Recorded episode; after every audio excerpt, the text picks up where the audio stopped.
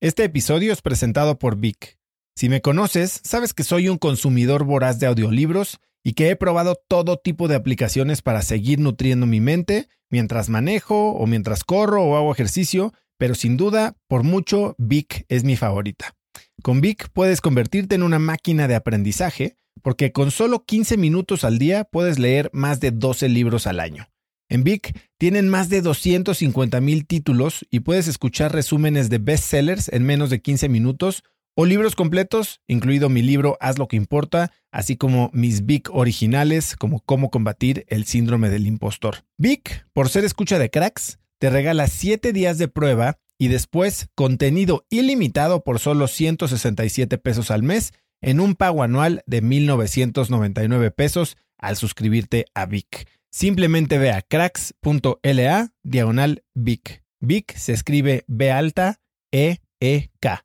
Una vez más, es cracks.la diagonal Vic. Este episodio es presentado por Hospital Ángeles Health System. Cada invitado con el que platico en el podcast me abre los ojos a nuevas tecnologías que están impactando de forma positiva la manera en que todos nosotros vivimos. Una de las áreas en las que el avance tecnológico está generando más impacto es en el área de la salud, especialmente con los avances en cirugía robótica que permiten intervenciones con menos sangrado, menos dolor, cicatrices más pequeñas y una recuperación mucho más rápida. Hospital Ángeles Health System tiene el programa de cirugía robótica más robusto en el sector privado en México. Cuenta con 13 robots Da Vinci, el más avanzado y versátil del mundo, y con el mayor número de médicos certificados en cirugía robótica, con la cantidad de horas necesarias para poder operar, ya que tiene el único centro de capacitación de cirugía robótica en todo el país. Este es el futuro de la cirugía. Si quieres conocer más sobre el programa de cirugía robótica de Hospital Ángeles Health System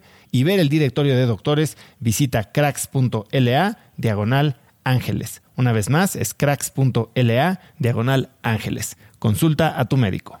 Yo me daba cuenta que cuando haces algo que te apasiona, el tiempo pasa volando, ¿no?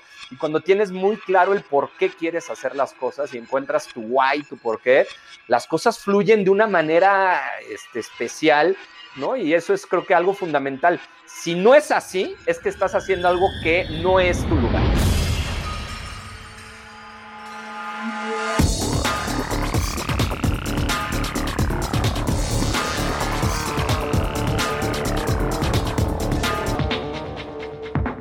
Hola y bienvenidos a un nuevo episodio de Cracks Podcast. Yo soy Osotrava y entrevisto cada semana a las mentes más brillantes para dejarte algo único y práctico que puedas usar en tu vida diaria. Hoy tengo como invitado a Jorge Rosas. Puedes seguirlo en Twitter e Instagram como arroba Jorge Rosas T.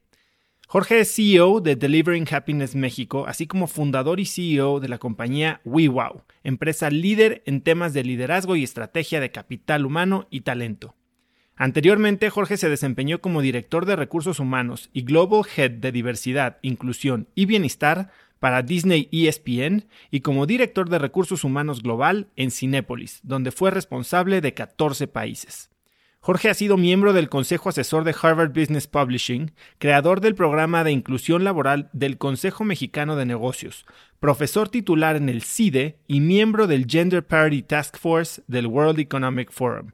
Como conferencista, Jorge ha participado en más de 300 eventos a nivel internacional, incluyendo dos TEDx Talks.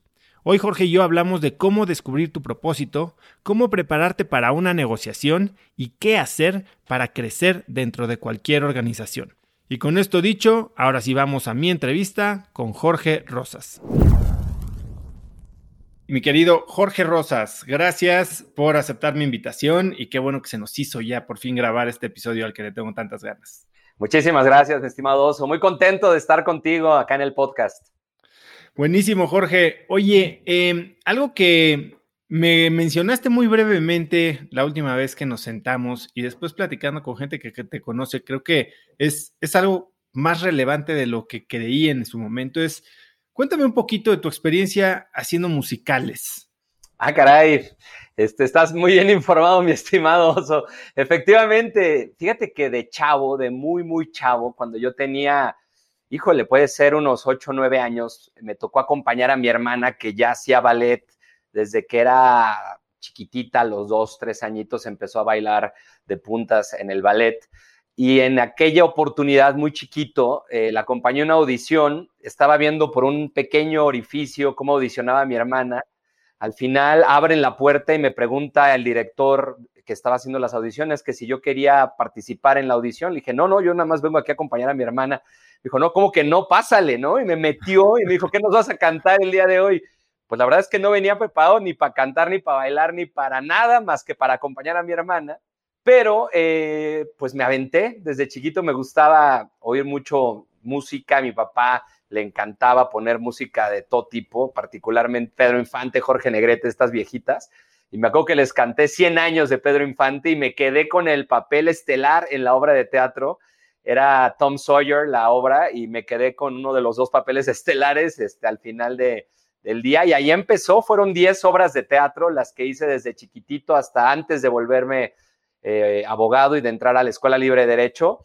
Toda mi vida hice musicales, hice de todo tipo. Este, aprendí a bailar tap, em, aprendí a cantar, a tocar la guitarra, a tocar un poquito el piano. O sea, la verdad es que me metí profundamente a ese tema y lo amaba y mi máxima aspiración era en algún punto volverme actor, ¿no? De hecho, de 15 años eh, ahorré dinero y me fui con mis cuates a Broadway y me venté una obra de teatro al día, ¿no? Me encantaba. ¿Y qué aprendiste de, ese, de esa etapa en la que tu sueño era ser actor? Pues mira, yo algo que me daba cuenta es que eh, lo que hacía que uno en el escenario saliera avante ante ese monstruo de mil cabezas que es una audiencia, porque es un monstruo de mil cabezas, que te puede salir un día muy amable y muy afable y al día siguiente no ponerte atención, es un monstruo de mil cabezas de verdad. Cada función es una experiencia distinta algo que me di cuenta es que en la medida que yo fuera auténtico y que yo me entregara profundamente y utilizara todo mi corazón, todo mi poder, todo mi amor, toda mi energía en el escenario, el resultado era muy positivo, ¿no?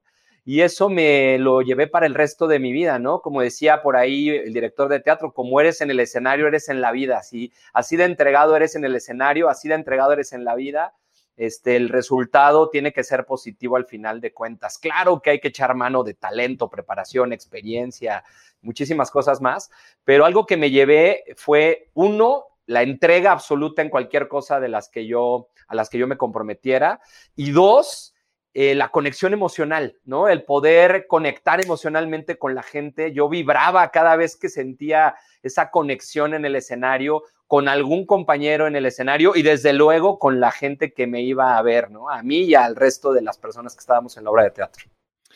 ¿Adquiriste algún hábito en esos tiempos de actor en el escenario que todavía usas hoy? Sí, muchísimos, muchísimos. Eh, uno de, yo, no sé si es un hábito o es más bien ya una manía, ¿no? Porque yo creo que estamos llenos de manías los seres humanos y de hábitos que repetimos y que nos lo traemos cuando viene el momento importante. Pero uno de los grandes, grandes hábitos eh, fue eh, justo segundos antes de empezar la función, eh, y, eran segundos antes, cerraba los ojos y abría las manos para cargarme de la energía de lo que yo oía allá afuera.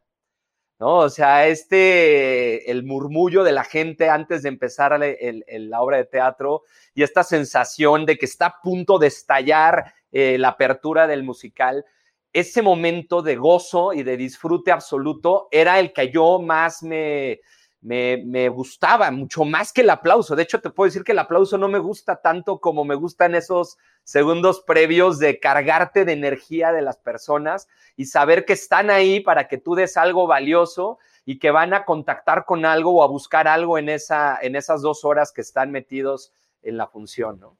Y actualmente tal cual. Eso, a ver, por un lado, entiendo lo que me estás diciendo, ¿no? Debe ser muy emocionante cuando estás a punto de dar una conferencia o de pararte enfrente de tu equipo. Para mucha gente es terrorífico, es, es, es esa sensación que tú catalogas como emoción, es más miedo que drena a mucha gente y la paraliza porque justo lo que estás diciendo, ¿no? Como que sientes que hay una expectativa de este monstruo de mil cabezas. ¿Cómo haces tú para cambiar esta percepción que podría causarte a, ponerte nervioso y bloquearte y olvidar tus líneas y tal vez ni siquiera querer salir, a convertirla en una fuente de energía. Fíjate que yo he creído siempre y tengo una frase que desde chico me decía mi abuelo, me decía, el problema no es el problema, el problema es tu reacción ante el problema. O sea, el problema no son las cosas que te pasan, el problema es cómo les das un significado y cómo las encaras y cómo las enfrentas. Y entonces eso que para muchos podía resultar el momento más estresante o el momento más complicado, yo lo veía o lo resignificaba hacia otro ángulo en el que yo decía, estos son de los momentos por los que vale la pena vivir. Estos momentos, estos highlights, estos puntos de inflexión en el que vives intensamente, en el que tu corazón palpita al 10 mil por hora o en el que pierdes el aliento de la emoción de lo que estás a punto de experimentar, son los poquitos momentos por los que vale la pena vivir. Y así desde chico le di ese significado y, a la vez, al mismo tiempo, me nutría y me, y me daba la oportunidad de disfrutarlos mucho, porque yo no sabía cuántos de esos iban a existir en mi vida, ¿no? Oye, y para alguien que tal vez no ha tenido este condicionamiento positivo de resignificación de miedos, que es algo que yo también he oído mucho, eh, y que hoy se aterra, ¿cómo puede alguien empezar a, cambiar el significado de las cosas? O sea, ¿tienes alguna práctica, eh, alguna metodología que utilizas cuando de repente se te olvida que eso es para lo que vives? Fíjate que es bien interesante, pero la única manera, en mi opinión particular, de sacudirse los miedos es con la acción. O sea, ahí, yo tengo, leí por ahí el otro día un libro muy interesante eh, que les recomiendo mucho que lean. Eh, se llama The Subtle Art of Not Giving a Fuck. Es un gran libro que es de Manson, que seguramente han leído, tiene un par de libros, pero el primero de ellos habla de las tres cosas con las cuales uno puede sacudirse los miedos, ¿no? Y empezar a hacer algo diferente en su vida. La inspiración, la motivación y la acción. Y la inspiración es algo que todo mundo tenemos, a todo mundo se nos ha ocurrido en algún momento hacer un negocio, abrir una empresa, eh, aventarnos a una actividad que, que desde siempre hemos soñado con realizar. La inspiración no es suficiente y esto no te quita el miedo. La inspiración simplemente te sirve para ir eh, orientando tu acción hacia cierto lugar. Después la motivación, que son las motivaciones más intrínsecas, las razones por las que finalmente haces las cosas, son las que te avientan a la acción. O sea, si tus motivaciones intrínsecas son reales y están ancladas en algo mucho, muy potente, mucho más potente que el dinero y que la fama, seguramente vas a tener el coraje para aventarte a la acción pero es en la acción donde pierdes el miedo, ¿no? Ahora estoy hablando mucho en mis conferencias con algunas empresas de, liderazgo y, hablamos de liderazgo que cuida y reta. En inglés eh, le llamamos dare and care, cuidar y retar. Y no es a través de la sobreprotección que tú le quitas el miedo a las personas, es cuidándolas, desde luego, pero también al mismo tiempo retándolas e impulsándolas a la acción y en la acción cuando hacen una primera acción, aunque sea chiquitita, eso les sacude el miedo. Me acuerdo haber escuchado un podcast cuando entrevistaste a Juan Manuel eh, Márquez, el, boxeador, y él decía justo eso, ¿no? Decía, se me quita el miedo cuando suelto el primer golpe o me sueltan el primer golpe, ¿no? En la acción es que pierdes el miedo pero lo que te lleva a la acción es la motivación y las motivaciones intrínsecas, potentes, poderosas, trascendentales, son las que uno tiene que encontrar en su vida para poder decidirse a entrar a la acción. Sí, eh, Juan Manuel decía que él estaba sentado fuera del ring esperando a su primer pelea profesional y que oía nada más los golpes y que dijo, esto no es para mí, pero que en el momento en que se subió, todo cambió, ¿no? Y, yo también eh, leí hace poco que de lo que se alimenta el miedo es de tiempo y que si quieres ahogar al miedo, quítale eso de lo que se alimenta y le quitas el tiempo. Este, este tiempo en el que cocinas, ¿no? Y la ansiedad sigue burbujeando en la panza y cada vez es más nervioso. Es como cuando te, no sé si te has echado el bungee, pero estás en la orillita y esos 10 segundos que te están contando, ya mejor empújame, ¿no? O sea, ya no, no me hagas esperar. es completamente cierto. Digo, no me he aventado y es algo que tengo pendiente por hacer pero cada conferencia que doy, cada webinar, cada cosa, esos 10 segundos antes, yo ya me muero de ganas de que empiece. O sea, yo ya quiero que abran el telón y salir y, enfrentarme a ese monstruo, ¿no? ¿Y tienes algo que hagas aparte de esto de cargarte de energía, como por ejemplo, Tony Robbins salta en un tumbling, ¿no? Antes de, salir a sus conferencias. O a mí me recomendó una vez mi coach Luis Altamirano, me dijo, antes de salir a dar una conferencia o antes de hacer una plática, haz algo que te centre en ese momento. Y me recomendó traer como una piedrita o algo que filoso que pueda yo pisar con el pie descalzo y como que, eso me haga sentir un punto de presión en el presente muy real, ¿no? Para dejarte de, de volar con todas estas ideas que tal vez generan miedo.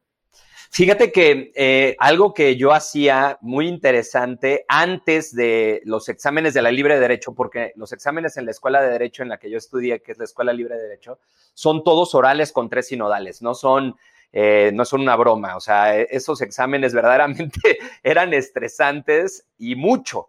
Y algo que yo sí hacía eh, justo antes de entrar a la, sesión, al examen, era escuchar eh, una canción en particular.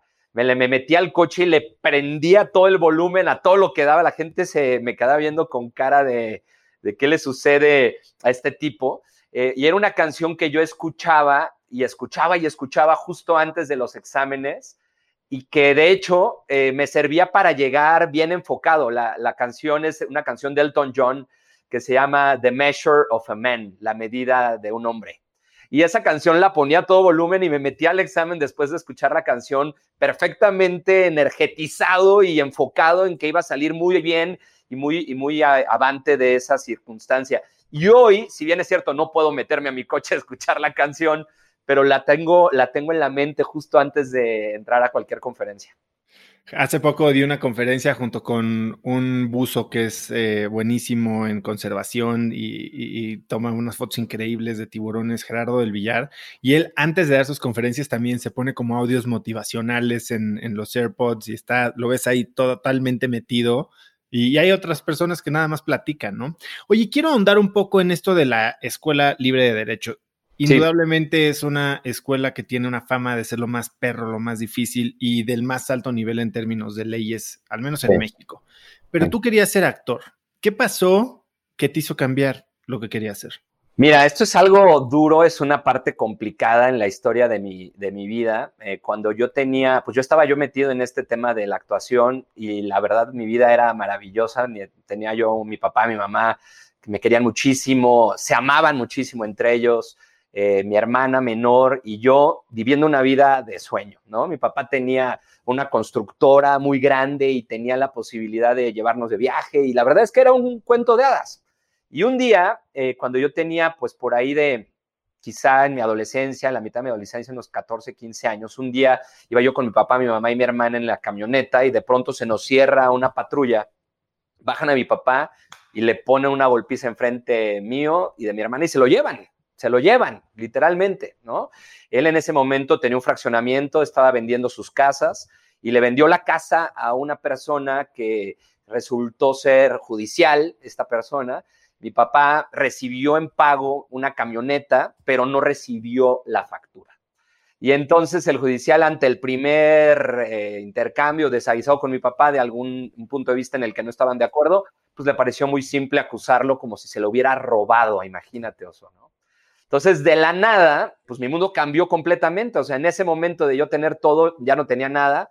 Mi papá, pues se lo lleva a la policía y me quedo parado con mi mamá y mi hermana llorando y me tocó en ese momento agarrar el volante sin saber manejar, llevarlos como pude a casa de mi abuela y en ese momento me di cuenta que el mundo no era color de rosa y que había que saber ciertas cosas para poderte defender en esta vida, ¿no?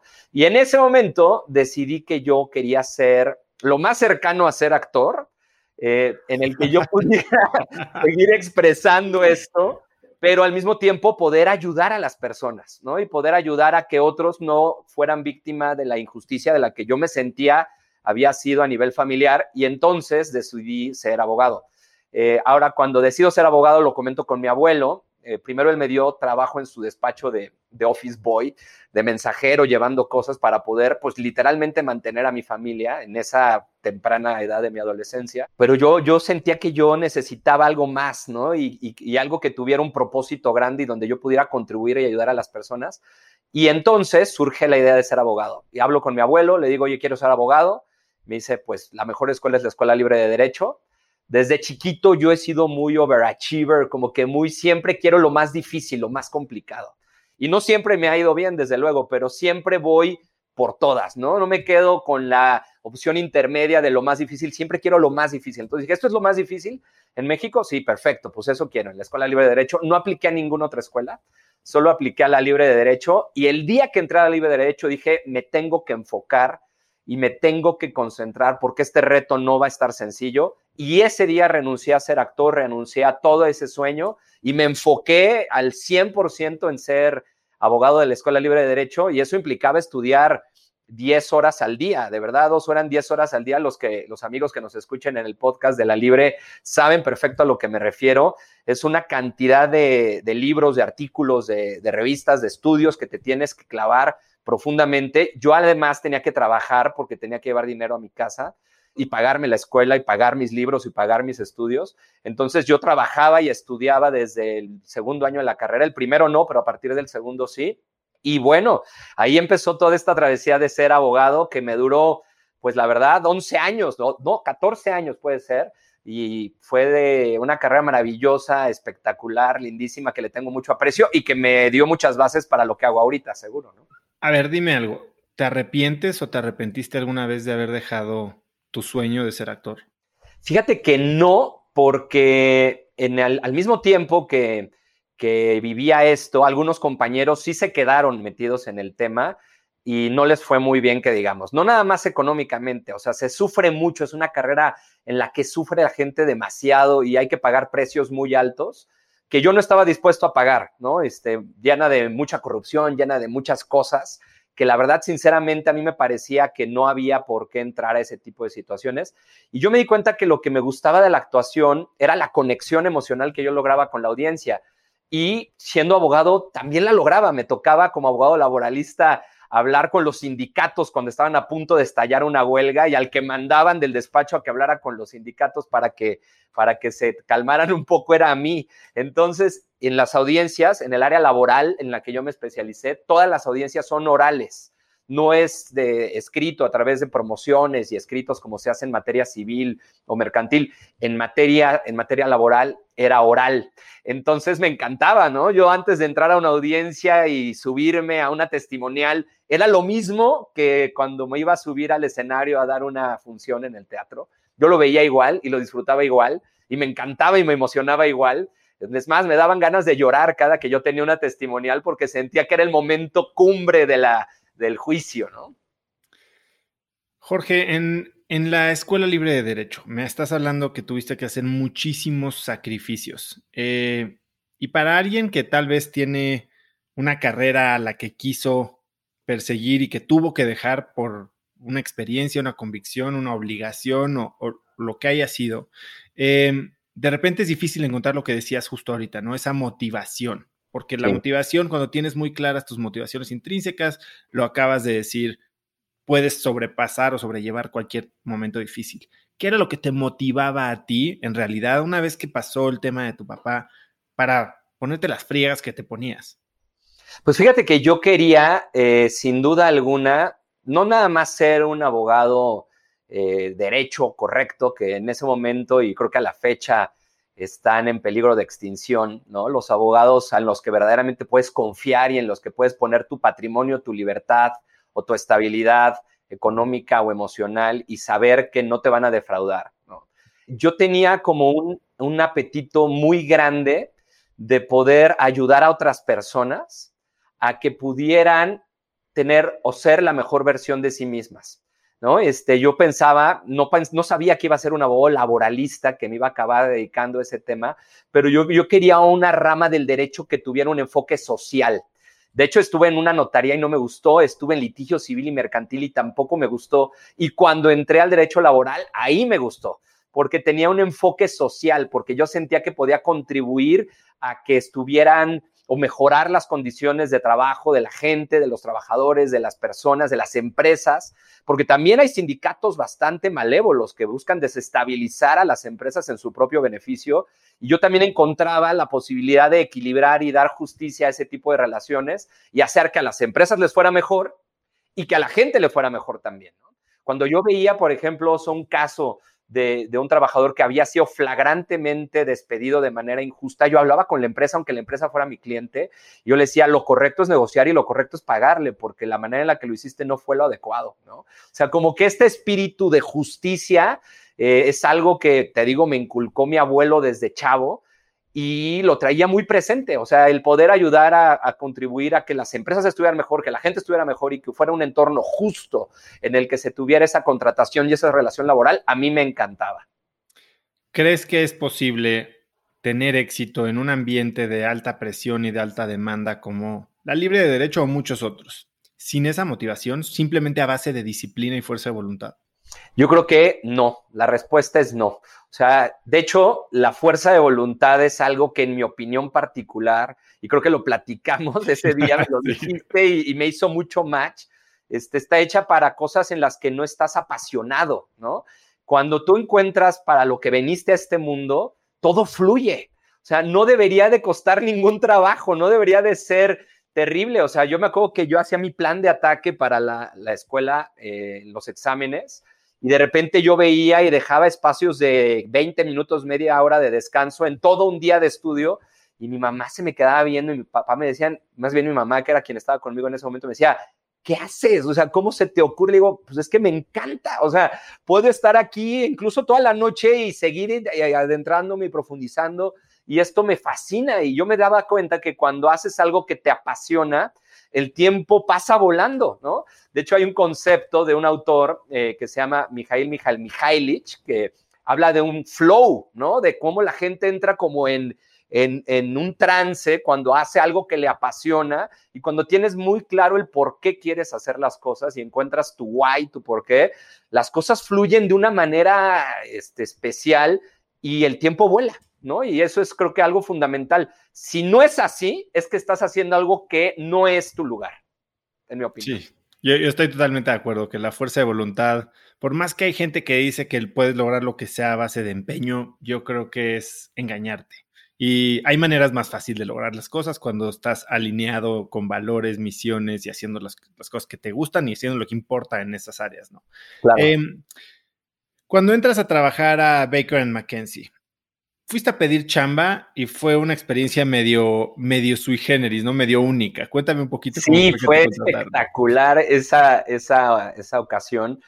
Llegó, de hecho, yo estaba en, la, en un despacho más chiquito de derecho mercantil que no me gustaba, como te decía, y una compañera de la libre de derecho que iba un año abajo que yo, me vio en la ceremonia de entrega de premios porque me había sacado por ahí un premio de mejor promedio y ella también.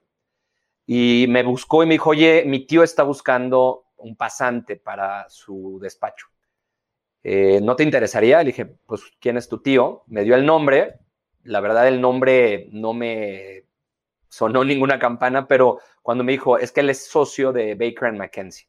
Entonces, obviamente Baker McKenzie, claramente en el ámbito de los abogados, todos los abogados saben que es la firma más grande del mundo en términos de número de abogados y número de oficinas, es una de las firmas más importantes. Y él era el socio del área laboral. Cuando le agendé la cita con el tío y tuve la oportunidad de llegar al despacho, ya sabes, llegas al despacho, un despacho maravilloso, súper lujoso, justo en, en Periférico y Reforma, me acuerdo, Boulevard Manuel Ávila Camacho, número uno ¿no? Así era la dirección de Baker, ¿no? Estaba exactamente enfrente de la fuente de petróleos y ahí en el edificio de Scotiabank, en el piso 11, cuando entro, abro las, las puertas y digo, este es un despachazo, ¿no? Es un despacho fantástico.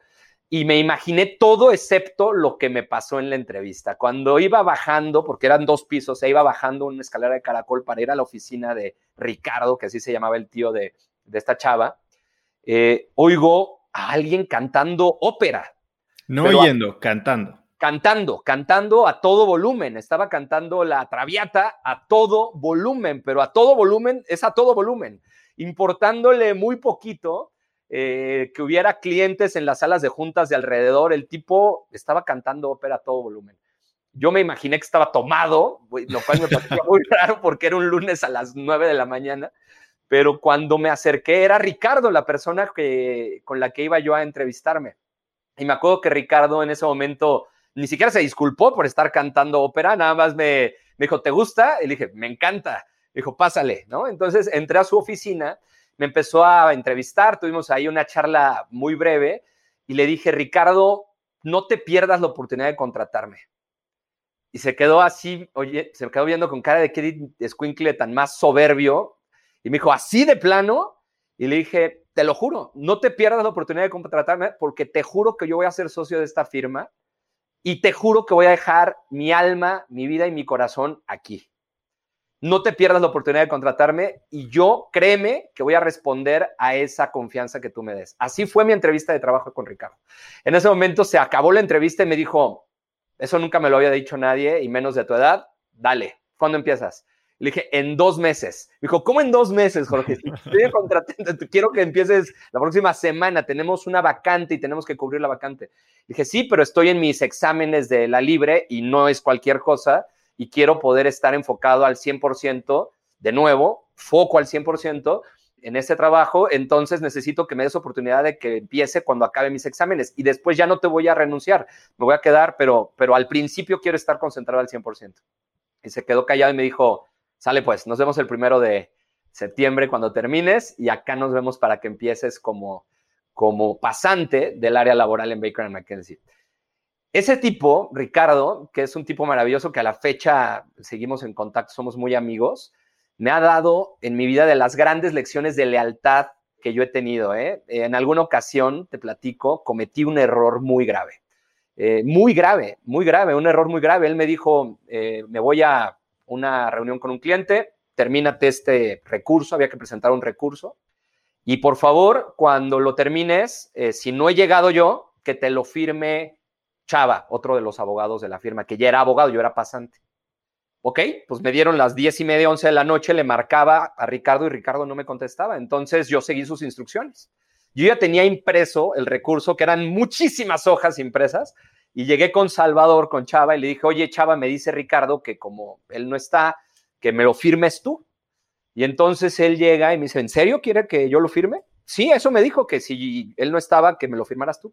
Pero lo tengo que presentar porque es un término que vence el día de hoy a las 12 de la noche y tengo que ir hasta, puf, lejísimos, donde estaban tribunales federales, muy lejos. Y me dijo, bueno, pues seguro que eso te dijo Ricardo. Y dije, sí. Bueno, pues ok. Y entonces me lo firmó eh, indebidamente con la firma de Ricardo, ah. no con su firma, ¿no? Y en ese momento me dijo, seguro, bueno, pues ok, ¿no? Este, yo voy, presento el recurso, de regreso me marca Ricardo y me dijo, ¿cómo les fue? ¿Ya firmaron? El, ¿Ya entregaron el recurso? Sí, Richard, como tú nos lo ordenaste, como tú no estabas, lo firmó Salvador. Ah, bueno, pues nos vemos en el despacho, yo voy para allá para que me platiquen cómo les fue. Doce y media, una de la mañana, llega Ricardo, llegamos Salvador y yo, estaba todavía Salvador ahí, y cuando ve que es su firma, no te puedo decir, oso, la friega que me acomodó. O sea, fue una hora de gritos diciéndome que era un inútil, que cómo se me ocurría, que evidentemente él se refería a que fuera Salvador con su propia firma, no con la firma de él, ¿no? Y que eso nos podía meter en un problemazo, que cómo se me había ocurrido hacer algo así. Pues en ese momento le dije, Ricardo, tienes razón, este, aquí está mi renuncia. ¿No? Y fui rápido por una hoja, le llené la renuncia y se la entregué, ¿no? Y dije, es mi culpa, o sea, yo tendría, yo nunca le dije a Salvador que lo hiciera con tu firma, simplemente le entregué eh, impresas las hojas y él dedujo esto, pero es mi culpa porque yo tendría que habérselo aclarado. En ese momento Salvador me dijo, no, no, no, no, no, no, no, no. En todo caso es mi culpa y aquí está mi renuncia porque yo soy el abogado y el que tendría que haber eh, intuido que era con la firma mía, no con la de Ricardo. Entonces, de ninguna manera te vas tú, Jorge, el que se va soy yo. Y en ese momento Ricardo se quedó callado viéndonos a los dos y dijo, no, la culpa la tuve yo porque yo tendría que haber estado aquí. Y como yo no estuve aquí, entonces se cometió este error y es mi culpa. Nada de que me renuncie ninguno de los dos, váyanse a trabajar, nos vemos mañana y muchísimas gracias por haber asumido la responsabilidad con esa cabalidad, ¿no? Y él se echó la culpa con el cliente. Al final asumió su responsabilidad con el cliente, nos desistimos del recurso y el juicio se ganó después sin ningún problema con otros recursos y otras cosas. Pero ese ejemplo de asumir la responsabilidad de los errores de tu equipo es algo que a la fecha yo menciono en todos mis cursos de liderazgo, ¿no? El líder no es aquella persona que avienta abajo de las vías del tren a alguien de su equipo el día que se equivoca, es alguien que asume la responsabilidad de cualquier cosa que ocurra al interior de su equipo. ¿Cómo has asumido tú esa responsabilidad en alguna ocasión? Pues muchísimas veces, muchísimas veces. Me pasó en Cinépolis trabajando con Mike, con Miguel Mier en Cinépolis. Me tocó en alguna ocasión que alguien de mi equipo eh, tuvo un error. Eh, teníamos que pagar la convención de la compañía. No era cualquier cosa, era, no era poquito dinero. Eh, una convención puede costar varios millones de pesos. Y eh, al momento de hacer la, el alta del proveedor para poder transferir el dinero, eran alrededor de 5 millones de pesos. El proveedor se llamaba Turismo y Convenciones. Y eh, había otro proveedor que era un hotel en San Luis Potosí que se llamaba Convenciones y Turismo. O sea, casi igual, solo al revés. Y esta persona que estaba cuatro niveles abajo mío, cuatro niveles abajo mío, pues transfirió los 5 millones de pesos a este hotel en San Luis. Cuando surgió el tema, pues porque evidentemente la empresa que organizaba la convención, pues pidió el pago de su dinero. No, hombre, si ya les pagamos desde hace como un mes, no, no nos ha caído el depósito. Y ahí surgió el error. Obviamente, por esos montos había que eh, autorizar esa orden de compra a nivel de los directores. Y eso me incluía a mí como responsable de la organizadora de la convención. Además, yo llevaba un mes en Cinépolis, ni siquiera tenía, había tenido tiempo de, medio entender de qué se iba a tratar el tema. Llegué casi faltando dos o tres mesecitos para la convención, con lo cual, pues cuando me dijeron, oye, hay que pagarle a turismo y convenciones 5 millones, dije, pues sí, claro, hay que pagárselos, ¿no? Ya está, ya revisaron todo, sí, perfecto, ¿no? Y bueno, pues la sorpresa fue que lo estábamos pagando indebidamente. En ese momento fui, hablé con Miguel Mier, que era mi jefe, hablé con el CFO y asumí mi responsabilidad y dije, esto es culpa mía, si tienen que hacer algo, aquí está, si quieren cortar un cuello, aquí está el mío. Este, y pues nada, aquí está el error y yo voy a encargarme de recuperar esos 5 millones de pesos personalmente. Entonces, hablé con el director jurídico y nos fuimos para San Luis Potosí a hablar con el dueño del hotel y decirle que si no lo íbamos a demandar y que lo tenía que devolver y que era un pago de lo indebido. Total, devolvieron el dinero a las tres semanas y no hubo mayor problema. Obviamente fue un momento bien complicado, pero yo creo que como líder, como, como líder de una empresa, cuando tú como encuentras un director que asume la responsabilidad completa del error de la gente a la que tiene a su cargo, confías más en esa persona. Contrario a confiar menos, confías más, porque dices, si así me va a responder ante cada situación que salga mal, puedo estar tranquilo de que esta persona va a hacerse cargo.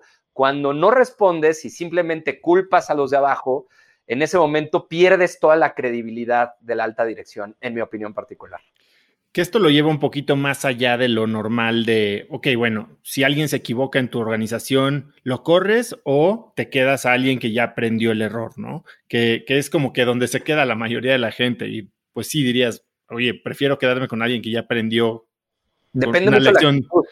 exactamente, depende de la actitud que tome si, si asume la responsabilidad o si lo atribuye a alguien más, algo más, algo que no tuvo nada que ver con él, y entonces significa que no va a tener este aprendizaje. Exacto, yo creo que ahí está la clave de, esta cuestión, ¿no? En la medida que tú ves que la persona aprendió y asume la responsabilidad, entonces ahí hay toda la posibilidad de que esta persona no vuelva a cometer el error. Y no solo eso, sino que la lealtad que generes para con esa persona le haga quedarse muchos años, muchos años. Tú tuviste esta experiencia cuando te contrataron a ti, pero después te tocó estar del otro lado de, la operación cuando viviste una experiencia de alguien pidiéndote un trabajo también de una manera bastante única. Sin duda, sin duda. Y tiene mucho que ver con lo que hago actualmente. En algún punto yo me empecé a dar cuenta, teníamos en Cinépolis, como yo era cabeza de recursos humanos en Cinépolis, eh, y teníamos en Cinépolis un 95% de millennials, o sea, teníamos chavos en todos los eh, cines, pues que oscilaban entre los 18 años y los 24, 25 años, la gran mayoría. Entonces me empecé a dar cuenta de que ellos veían el mundo muy distinto a como lo veíamos los baby boomers y la generación X. Los baby boomers y la generación X eh, siempre hemos creído que para ser felices hay que ser exitosos y que el día que seamos directores, el día que tengamos nuestra empresa, el día que nos casemos, el día que, cumplamos ese sueño, ese día vamos a ser felices. Y estamos dispuestos a pasar 11 años de nuestra vida o 10 años sufriendo y pagando el derecho de piso con tal de alcanzar ese éxito que en teoría nos va a dar la felicidad. Yo me di cuenta que los chavos lo ven exactamente al revés. O sea, ellos dicen, yo voy a ser exitoso en la medida que lo que haga hoy me haga feliz. Entonces ellos ponían su felicidad, su bienestar, su propósito antes que el éxito. Y eso es lo que les daba el éxito. Así lo empecé a notar de muchas pláticas y de muchas interacciones que tenía con los chavos en, los cines y, y, de gerentes frustrados que me decían, oye, es que me renunció sin tener trabajo. ¿Cómo es posible? Dije, ¿por qué te renunció? Pues porque no estaba feliz, según él. Dije, bueno, es que sí, o sea, tal cual. O sea, hoy los chavos te renuncian si no están felices en lo que hacen. Te renuncian si no les das vacaciones. Te renuncian si no tienen un trabajo con impacto y con propósito. Y me empecé a dar cuenta que había un cambio de tendencia enorme hacia este lado. En ese momento se me metió a la idea, a la cabeza de tener un happiness manager en Cinépolis. Me acuerdo que el día que se lo platiqué a Mau, eh, que es un amigazo y que lo quiero muchísimo, le mando muchos saludos, seguramente nos estará escuchando en el podcast. Y yo le decía, oye, voy a traer un happiness manager, pero como me daba medio... Penita. Medio penita decirle happiness manager, yo le decía, vamos a traer un gerente de experiencia al cliente interno. ¿No? Entonces. Yo tuve, yo tuve un gerente de sueños en una de mis empresas. pues imagínate, ¿no? Sonaba así como una marihuanada en ese momento. Eh, cuando le dije a Mauricio esto, me dijo, ¿qué? O sea, ¿qué te sucede? O sea, de ninguna manera, Jorge. Le dije, no, no, a ver, espérame, te explico, dame chance, tal.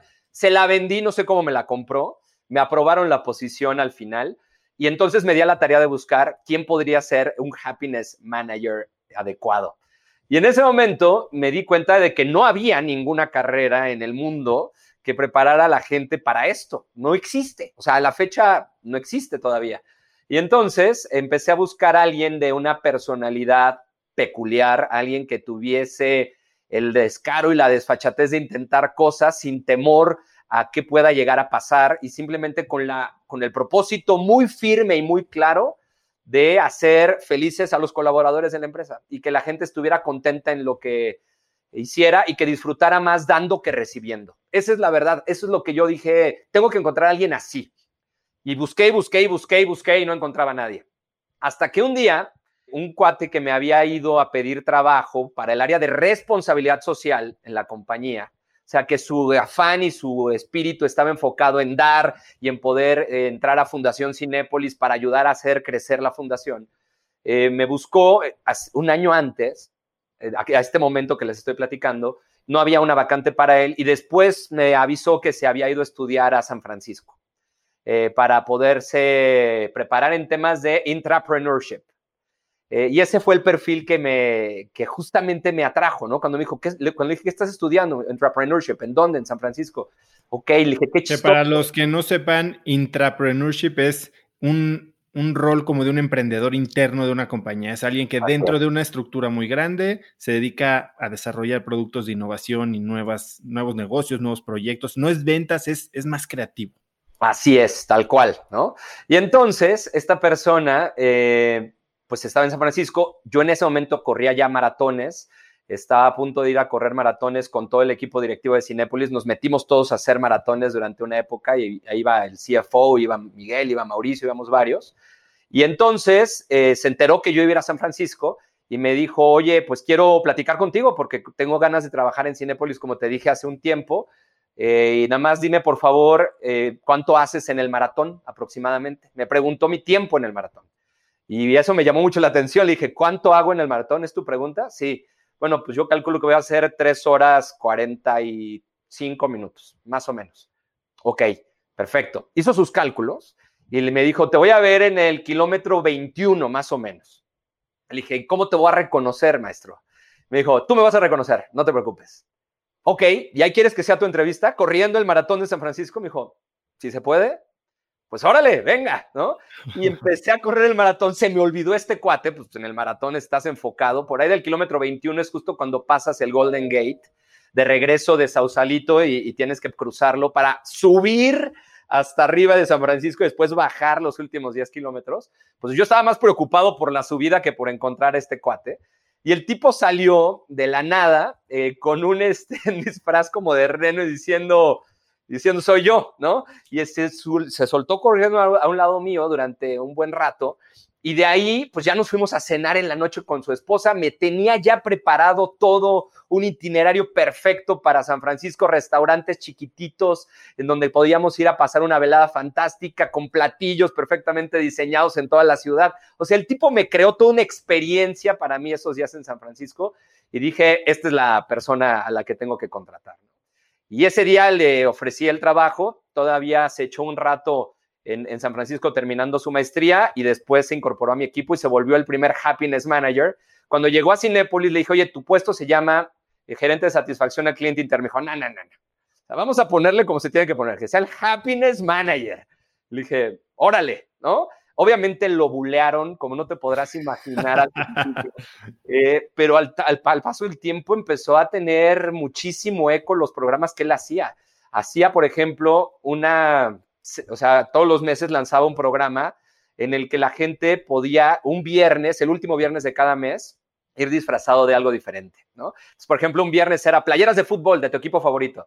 Un viernes es vente como estás los domingos en tu casa. Entonces había gente que llegaba con sus playeras de Iron Maiden y literalmente a trabajar así y pasándola increíble. Vamos a poner una palomera aquí adentro de Cinépolis para que huela palomitas. O sea, ese tipo de cosas se diseñaban desde la oficina de este cuate que se llama Juan Pablo, le mando muchos saludos también.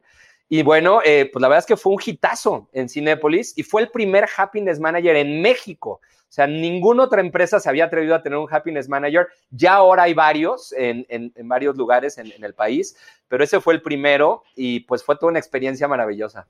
Si pudieras destilar dos lecciones para la gente que está tratando de conseguir chamba, de lo que viviste tú y de lo que viviste después con Juan Pablo, ¿qué le dirías a alguien? ¿Cómo, cómo destacar del bonche de currículums? Sí, eso es, eso es algo bien interesante, ¿eh? Y yo siempre he creído que tiene mucho que ver tu energía. O sea, la energía es todo, en mi opinión particular, en una entrevista de trabajo. Cómo llegues a esa entrevista, cómo vibres en esa entrevista, la potencia, la fuerza y un poco la desfachatez que tengas en la entrevista va a hacer que llames la atención. O sea, ese, ese matiz que puedas dejar plasmado en esa hora o media hora o 45 minutos, se vuelve todo, ¿no? El tema del matiz a mí me parece un tema importantísimo. Me acuerdo cuando empezaba a, querer aprender a tocar piano, el profesor de piano se desesperaba conmigo porque no era bueno para el piano, la verdad, y no soy bueno para tocar piano. Pero cuando yo estaba dándole duro y intentándole, me acuerdo que en alguna ocasión él me dijo, oye, ya llevamos cuatro horas con esta canción, yo creo que ya, ¿no? Ya estuvo, ya vámonos, ¿no? Le dije, oye, bueno, ¿tú qué quieres? ¿Que lo haga bien o que lo haga rápido? Le contesté medio, medio desesperado, ¿no? Y me dijo, no, no, a ver, primero quiero que le bajes tres rayitas. Después quiero que lo hagas bien. Quiero que lo hagas rápido y con matiz. Y en ese momento me quedé pensando, dijo, ¿cómo? Me dijo, mira, bien y rápido, pues poquitas personas. Bien rápido y con matiz. ¿Cuál es tu matiz? Y entonces me quedé pensando y dije, tienes razón. O sea, la gente que destaca es la gente que tiene un gran matiz o sea, a la gente que no se te olvida cuando platicas con ella o cuando la ves, es porque tiene un matiz muy particular. ¿Qué es matiz? ¿Como una energía, una personalidad, una manera de hacerlas? ¿Qué es, qué es el matiz? Mira, yo, yo como lo describo, es lo que echaría de menos el mundo cuando te vayas, ¿no? Tu matiz es lo que echaría de menos el mundo cuando ya no estés en este mundo. O sea, cuando tú no estés en este mundo, ¿qué van a decir de ti? O sea, seguramente dirían un tipo tremendamente innovador, tremendamente disruptivo, eh, valiente para emprender. O sea, eso es tu matiz. Ahora, tu matiz lo tienes que mostrar en todo momento. Desde luego, en una entrevista de trabajo, tienes segundos para mostrar ese matiz. ¿no? Y ese matiz es el que va a ser memorable esa charla contigo y que te saquen de toda esa pila de currículums enorme que pueden llegar a tener. Hace poco me decías que la gran diferencia entre ser un profesor y un conferencista es que cuando estás en el escenario no estás enseñando, estás predicando y que parte de la predicación, si es una palabra, es supongo que ese matiz del que estás hablando. Sin duda, sin duda alguna. O sea, yo, y me lo, me lo decía alguien cuando yo empezaba como conferencista, tuve varios maestros. Yo creo que no existe este rollo de ser un self-made man o el que se hace así solo, sino siempre tienes alguien que te da un buen consejo, que te da un buen tip, que te orienta y que te ayuda a, destacar, ¿no? Y alguien de, lo, de lo que me dijo cuando yo empecé como conferencista, me acuerdo, me dijo, you are not here to teach, you are here to preach. Era un conferencista norteamericano, me dijo, tú no vienes aquí a enseñar, vienes a predicar. Y cuando dije, cuando me dijo esto, le dije, oye, no, pero yo no quiero caer nunca en un tema religioso. Me dijo, es que no me refiero a eso. O sea, tú no vienes nada más a mostrar o demostrar algo, vienes a contagiar algo, vienes a mover emociones de las personas. Y en la medida que tú logres, y me dijo, que tú logres que la gente piense o reflexione, llore y se ría en la misma conferencia, ya estás del otro lado. Me dijo, pero para lograr eso, te tienes que volcar, te tienes que entregar, tienes que darte, dar de ti toda tu energía, toda tu pasión, toda tu fe en lo que tú crees. Por eso you need to preach, porque lo que vas a contarles es algo en lo que tú crees profundamente. O sea, si vas a ir a hablar de algo en lo que tú no crees, estás perdido. Dijo, tienes que ir a hablar de algo en lo que tú absolutamente crees que es lo que hace la diferencia para las personas. Y en la medida que tú hagas eso, estarás conectando emocionalmente con ellos. Y me pareció eh, un consejo fantástico, ¿no? No, bueno, eh, a ver, yo y estoy haciendo más un hábito de comer con gente de la que puedo aprender y claramente la comida que tuvimos hace poco fue una de las que tuve que pedirle un, papel y una pluma al mesero porque ya eran tantas cosas que no me iba a acordar de todo lo que me estabas diciendo que me quería llevar anotado, ¿no? Pero a ver, Jorge, tú has sido un... Nos saltamos de, estás en la libre de derecho, entras a Baker, eh, después apareciste en Cinépolis, ¿no? Pero fuiste un mago escalando la escalera corporativa. O sea, no solo dejaste de querer ser actor, te metiste de lleno a ser abogado y te volviste el socio más joven de esta firma internacional. ¿Cómo le haces? O sea, ¿cuál es el secreto para subir una escalera corporativa? Pues mira, yo te diría que eh, cuando uno hace las cosas correctamente, el tiempo suficiente, se abre una ventana. A lo que te ganas, lo que ganas en ese momento es el derecho a ser considerado. ¿de acuerdo? O sea, esforzarte, dar todo de ti, trabajar y ser el que más horas facturaba y el que más clientes traía, simplemente te daba la oportunidad de contender por una posición, ¿no? Y así es como yo lo veo. Pero eso lo hacen muchos. Eso lo hace muchísima gente. Hay muchísima gente muy esforzada, muchísima gente muy brillante, muchísima gente que todos los días va y trabaja más de ocho horas y que entrega lo mejor de sí. Yo creo que no está en el esfuerzo, está en el valor que tú logres crear en el lugar en el que estás. Y eso es justamente de lo que se trata. Yo, yo, he encontrado muchísimos profesionistas que a lo largo de mi carrera como director de recursos humanos, ahora como CEO de mis empresas, me dicen, es que me he esforzado mucho. No, pues felicidades, qué bueno, ¿no? Eso no es suficiente para poder obtener el siguiente puesto. Lo importante no es el tiempo que le has invertido, las ganas que le has echado. Lo importante es el valor que estás creando. Si tú estás creando un valor para la organización y estás creando una nueva manera de generar ingreso o estás generando una nueva unidad de negocio o estás aportando con tu talento a que se mueva la aguja de manera importante en tu organización hacia algún lugar, estás creando valor. Trabajar muchas horas, ¿eso qué? O sea, eso no genera nada más que desvelo y ojeras. Lo que genera que tú puedas ser considerado de verdad para una posición grande es que no te canses de agregar valor. O sea, y eso me lo han preguntado muchos, muchos jóvenes. Me dicen, oye, ¿cómo hago para crecer? Y le digo, no, tienes que no caber en donde estás.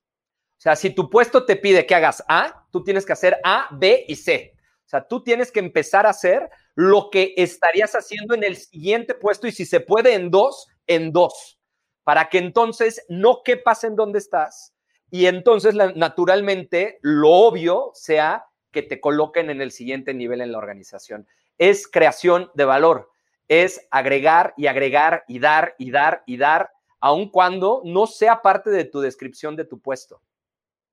¿Y qué costos estás dispuesto a correr por llegar ahí? Platicaba con Marta de baile y como que ella en este 2020 también ha vivido un proceso de encerrarse y de vivir las cosas que ella creía que quería y darse cuenta que tampoco las quería, ¿no? Ella decía, yo es que me encantaría ser ama de casa y estar en la casa y, más tranquila y cuando lo tuvo a, fuerza por la, por la, cuarentena, dijo, me estoy volviendo loca. Y, y ella también entendió que su ambición y su personalidad y trae costos, pero son costos que está dispuesta a pagar, ¿no?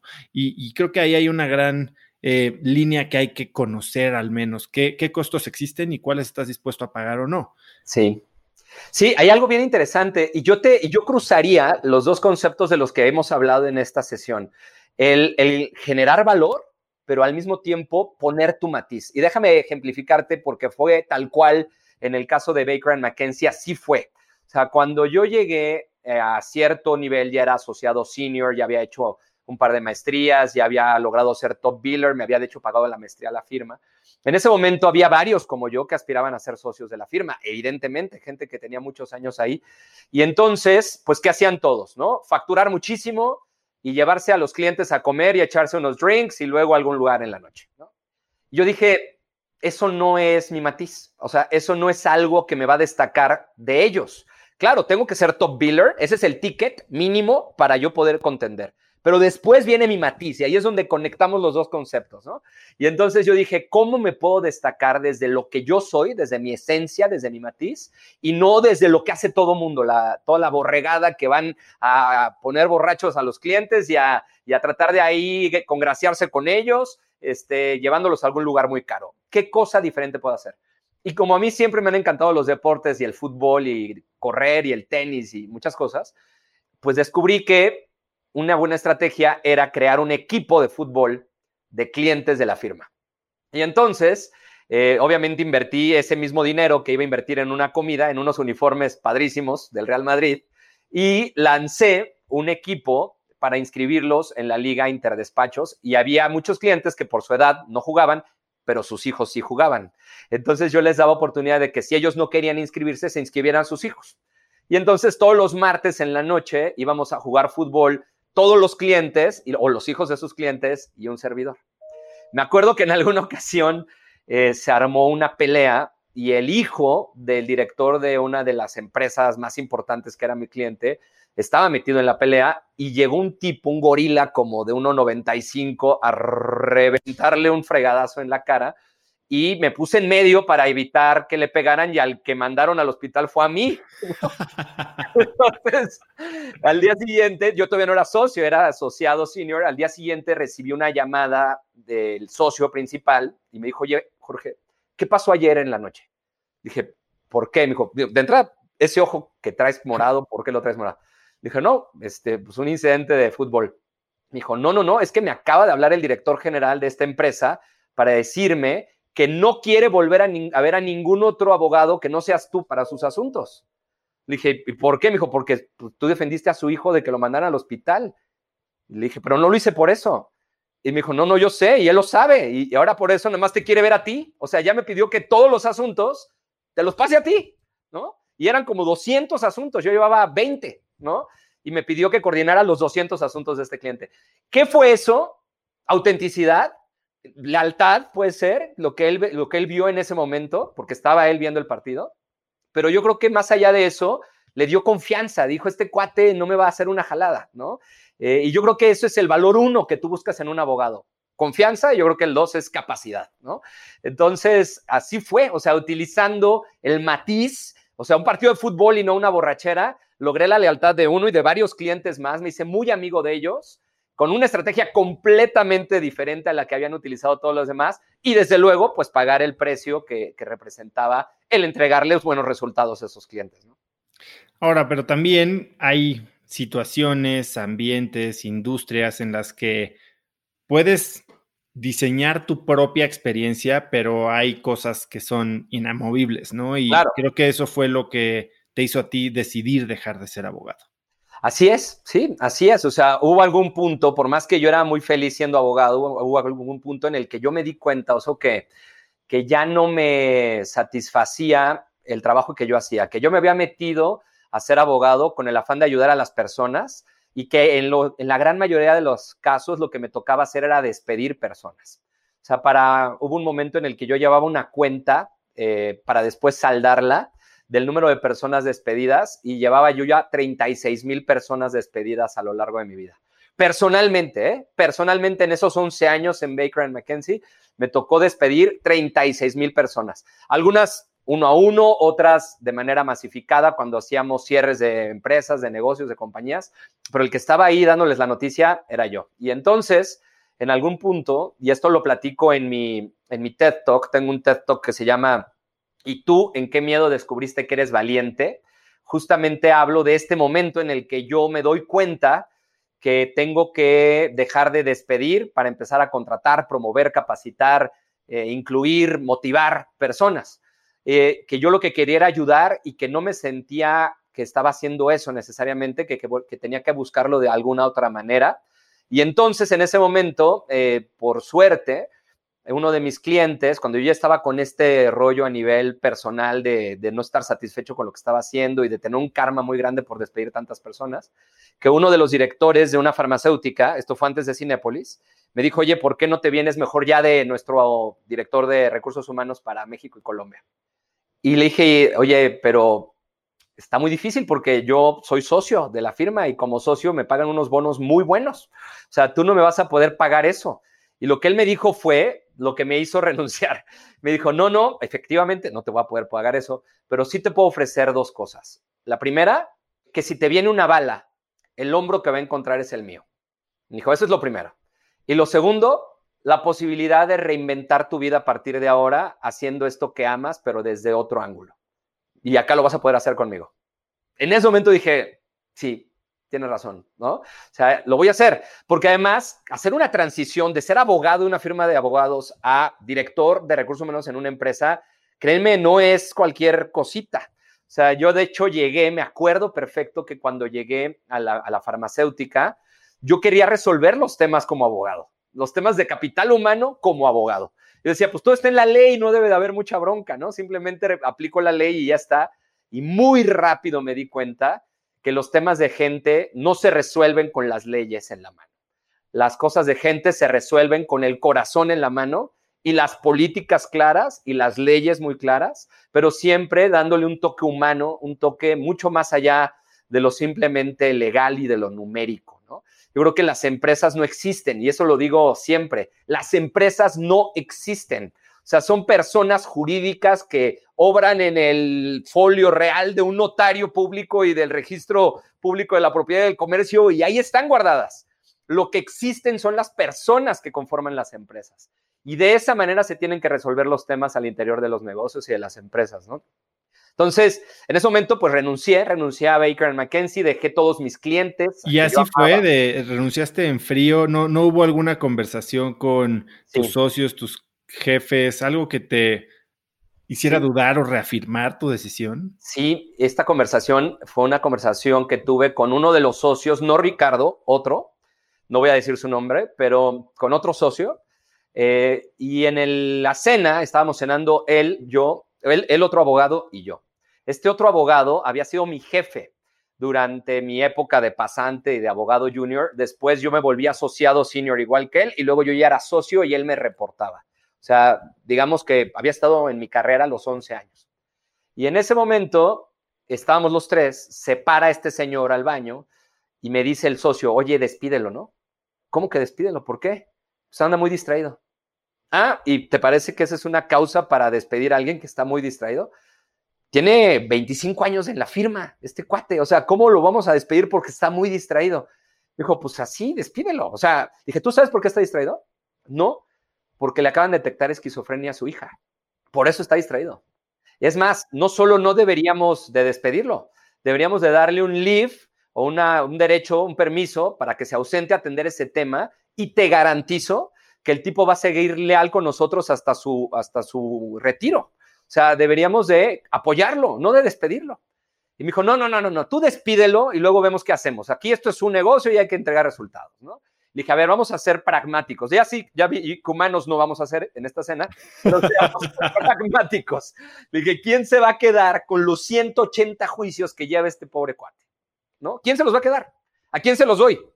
Y me dijo, mira, pues repártelos, repártelos ahí entre todos los abogados. Ahí tienes muchos abogados que te ayudan. Le dije, oye, pues ya salimos como por ahí de la una y media de la mañana diario. O sea, tú esperas que entre una y media y cuatro de la mañana atendamos esos asuntos o a qué hora. Dijo, no, hombre, tú entrégalos y que se frieguen, tú asígnalos. Y le dije, mira, no creo porque nos van a renunciar, ya la gente la traemos con mucho esfuerzo, nos va a renunciar. y se rió y me dijo, ¿renunciar a la firma de abogados más grande del mundo? ¿Quién va a renunciar a la firma de abogados más grande del mundo? A ver, ¿quién? Y empezó a decirme nombres, ¿no? Tal, no, él menos, ¿no? Y me dijo, ¿tú?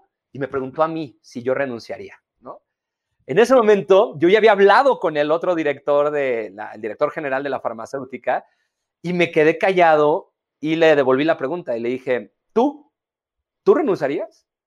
Y me dijo, pues mira, si me hubiera evitado el infarto que me dio, si pudiera recuperar a mi familia y pudiera yo tener una experiencia de, vida mejor en el que me quitara yo este karma de encima de estar despidiendo gente, e irme a una experiencia, una empresa transnacional padre que me permitiera viajar por el mundo, sí, claro, lo haría.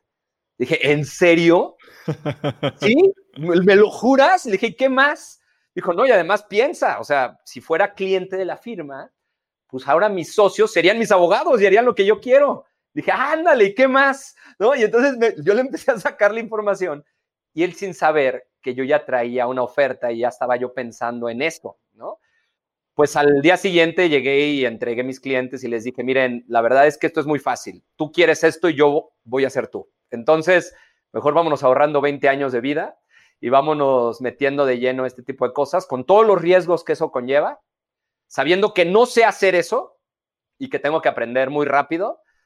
Eh, y así tomé la decisión y dejé la firma de abogados, dejé todos mis clientes en sus manos, se los devolví, se los asignaron a los socios del área laboral, no me llevé uno solo y empecé de cero de nuevo con dos hijitos en ese momento a explorar este mundo del capital humano y de los recursos humanos. Y te digo, te quiero platicar esta historia, Oso, porque es, es tremenda. Cuando llegué, te decía, yo quería resolver todo como abogado. De mis primeras experiencias llegó una señora y me dijo, oye Jorge, quiero, me, dijeron, quiere hablar contigo una señora, la esposa de la persona que, nos ayuda con el archivo acá en, en, la oficina. ¿Y qué quiere? Me dijo, no, pues no sé. ¿Y él dónde está? No, pues pidió vacaciones, no viene desde hace dos semanas. Órale, qué chistoso. Este, pues, a ver, investigame más del señor y díganle a la señora que pase. Le llegó la señora con una carta y la carta era escrita del puño y letra de este señor. El señor se había suicidado el señor dejó esa carta pidiéndome que por favor lo liquidáramos y que entregáramos la liquidación a la esposa, porque él tenía una enfermedad terminal y que si se retiraba nada más así, el dinero que le iban a pagar en el seguro no le iba a alcanzar para poder mantener los estudios universitarios de su hija, que había hecho cuentas y que la liquidación de todos los años de trabajo sí le alcanzaba para eso y que él prefería, si de todas formas iba a morir, dejarle eso a su hija, pero que necesitaba que yo lo ayudara, ¿no? Imagínate, o sea, cuando me llega ese primer caso, fue a la semana, me quedo con la ley en la mano. Digo, pues el señor no le toca un peso, nadie le toca un peso por suicidarse, ¿no? Este señor simplemente le toca el finiquito y that's it. Pero me di cuenta, en ese momento hablé con el director general y le dije, oye, creo que este caso lo tenemos que considerar como una excepción y tenemos que pagarle la liquidación a esta señora. En ese momento hablamos con la persona que era, que, era, que en ese entonces era la encargada del área, de la función, y me dijo, oye, es que vamos a sentar un precedente terrible. Le dije, no creo que nadie se quiera suicidar para, o sea, ese precedente no creo que exista. Eh, y no creo que genere ningún problema. Vamos a hacerlo. Y lo hicimos, ¿no? Este, me apoyaron, le dimos la liquidación y me di cuenta que el mundo de capital humano y de recursos humanos y es un mundo mucho más amplio que el mundo de las leyes, que es un mundo en el que todo mundo al final caemos. Todos los directores de todas las empresas son directores de capital humano y de recursos humanos. Hasta los CFOs, yo les pregunto a los CFOs siempre, ¿cuántas horas pasas viendo un Excel? No, pues 10 minutos, 15, 20. ¿Cuántas horas pasas resolviendo problemas de tu equipo? El resto del día, le dijo, ya ves, tú también eres un director de capital humano, ¿no? Entonces, todo mundo acabamos siendo directores de gente, directores de capital humano. Y yo creo que eso es una de las grandes, grandes eh, cosas que, he aprendido a lo largo de estos años. Jorge, te oí decir que siempre has elegido tus trabajos por los líderes que ves en ellas, ¿no? Y ahorita me lo dijiste con Alergan. Eh, y después lo hiciste otra vez con Cinépolis. Sin duda. Porque tú tenías esta oportunidad de ir a trabajar a China con el laboratorio y de irte a Morelia. ¿Cómo fue tu pensamiento? ¿Cómo tomaste decisiones en ese momento con dos opciones pues que no parecían tan iguales? Sí. sí, nada, pues muy fácil. Conocí a Alejandro Ramírez y a Miguel Mier, que eran las personas con las que yo reportaba en Cinépolis. Y el día que los conocí, dije, yo quiero trabajar con ellos. Punto. Así de fácil. O sea, esto es muy simple. Eh, yo me di cuenta, eh, en el caso de la farmacéutica se llamaba Mauro, se llama Mauro, el líder con el que, que, me dijo estas palabras de que lo que encontraría la bala sería su hombro. Y en el caso de Cinépolis encontré dos personas extraordinarias. Alejandro Ramírez es un tipo maravilloso con un potencial y un cerebro que tú no puedes creer de verdad eh, la inteligencia y, lo avispado que está en términos del negocio, pero sobre todo la calidad humana que tiene la familia Ramírez es espectacular. Y bueno, un Miguel, eh, que tú lo conoces, es, amigo tuyo, este, súper disruptivo, súper apoyador, súper aventado, eh, cero le da temor ningún tipo de cosa nueva que propongas. Y esas dos, esa mezcla junta, me hizo estar absolutamente seguro que era el lugar en el que yo quería trabajar, ¿no? Y así fue, tal cual, gracias a Dios, me eligieron en ese momento y empezó esa aventura en Cinépolis que duró cinco años maravillosos de mi vida viviendo en Morelia, trabajando mucho con Miguel y con Alejandro en lograr evolucionar la cultura de Cinépolis, ayudándole a cohesionar la cultura a nivel internacional y la integración de todos los países a nivel cultural era algo que me tocaba hacer en Cinépolis, trabajar en el servicio que daba Cinépolis a sus clientes. Eh, yo presidía el comité de servicio en Cinépolis y, desde ahí gestionábamos cómo mejorar el servicio con una regla muy fácil. Si hacíamos felices a nuestros chavos, a la, a la gente, ellos iban a ser felices a los clientes. Sí, algo que me dijeron tus amigos cinepolitos es que contagias energía en las organizaciones. ¿Cómo haces eso? O sea, ¿cómo, ¿cómo llegas a una organización? Porque entiendo que cuando llegaste a Cinépolis, el Departamento de Recursos Humanos tampoco era el, favorito de todos los niños, ¿no? Sí, no. no, de hecho era el último lugar. Cuando llegué a Cinépolis me dieron, me dijeron, te tenemos una noticia, eh, Recursos Humanos está en último lugar de todas las áreas. Y la verdad, eh, Oso, eh, yo que me dieron como consejo cuando empecé como director de recursos humanos, soy muy de pedir un consejo a las personas. Siempre voy por el mundo y por, con todas las personas con las que hablo, les pido que me den un consejo. Uno. Y me acuerdo, uno. Le dije, dame un consejo, ¿no? Y me acuerdo que antes de ser director de recursos humanos en Allergan, cuando estaba en la transición entre abogado y director de recursos humanos, hablé con Miguel Ángel Sánchez. Él era el director de recursos humanos en General Motors. Era mi cliente. Y le dije, dame un consejo, Miguel Ángel. ¿Qué tengo que hacer para triunfar como director de recursos humanos? Y él me dijo, ¿quieres un consejo? Sí. Me dijo, walk the line. O sea, no dejes nunca de estar cerca de la gente, de la gente, de la gente, la línea de producción, allá abajo, ese es tu lugar. Tu lugar no es en tu oficina, tu lugar es estar allá abajo con la gente, escuchando la cultura, sus necesidades, lo que les preocupa, lo que quieren y lo que sueñan. Ese es tu lugar, ¿no? Y me acuerdo que atendiendo a la recomendación de Miguel Ángel, pues en la farmacéutica me iba yo a, con los maletines a visitar médicos y cuando llegué a Cinépolis, lo primero que me preguntó Miguel y Alejandro, me dijeron, ¿qué quieres? ¿Qué necesitas? Le dije, necesito un uniforme de Cinepolito. ¿Cómo? Dije, sí, o sea, necesito un uniforme porque me voy a ir a chambear a los cines, me voy a ir a chambear full time como, como director encubierto. Por favor, no anuncien que, que llegó el nuevo director de recursos humanos todavía hasta que esto acabe, pero me voy a ir del 21 de diciembre al 15 de enero eh, a los cines, a chambear. De cualquier manera, los demás directores están de vacaciones ahorita. Entonces, no hay ni siquiera oportunidad de platicar con ellos. Mejor voy a invertir el tiempo en la temporada alta de los cines y me voy a ir a chambear, a lavar baños, a entregar palomitas, a hacerle de runner, a hacer todo lo que tenga que hacer para palpar, sentir la energía de la organización. Y eso hice, tal cual. Me dijo, me acuerdo, Miguel me dijo, te vas a tener que rasurar, porque en ese momento los cinepolitos no podían tener barba, ¿no? Este, creo que a la fecha no se puede tener barba. Pero bueno, pues le dije ni hablar, me fui todavía más encubierto porque sin barba parecía un, bebé tonto sin valores, ahí todo chiquito. Este, y nada, trabajé esos 15 días en varias ciudades de la República tratando de, de encontrar a qué sabía, a qué olía la empresa. ¿No? Este, la energía de la gente, qué les preocupaba, de qué hablaban, ese tipo de cosas y, solamente puedes contagiar a una empresa de algo cuando sabes qué cosas se viven allá adentro. Ahora como consultor con mis clientes, lo primero que les ofrezco es lo mismo. O sea, les ofrezco irme a trabajar a las posiciones operativas antes de ser su consultor. Por ejemplo, hace poquito estuve, le di asesoría a Estafeta, a esta empresa de logística, y antes de entrar con ellos, ayudarles a redefinir su propósito y sus valores y todo esto, pues me fui a la camioneta en Iztapalapa a entregar paquetes, ¿no? Este, y a luego comer tacos de carnitas con los cuates de la camioneta y a entender lo que viven todos los días la gente que está trabajando en la empresa y que aman de su empresa y que valoran de su empresa. Y yo creo que la única manera de poder contagiar es desde el conocimiento pleno, directo y frontal de la cultura de las organizaciones. Que esta cultura de servicio basada en tener contento a tu equipo también es algo que hace extraordinariamente bien Disney, donde después estuviste, ¿no? Sí.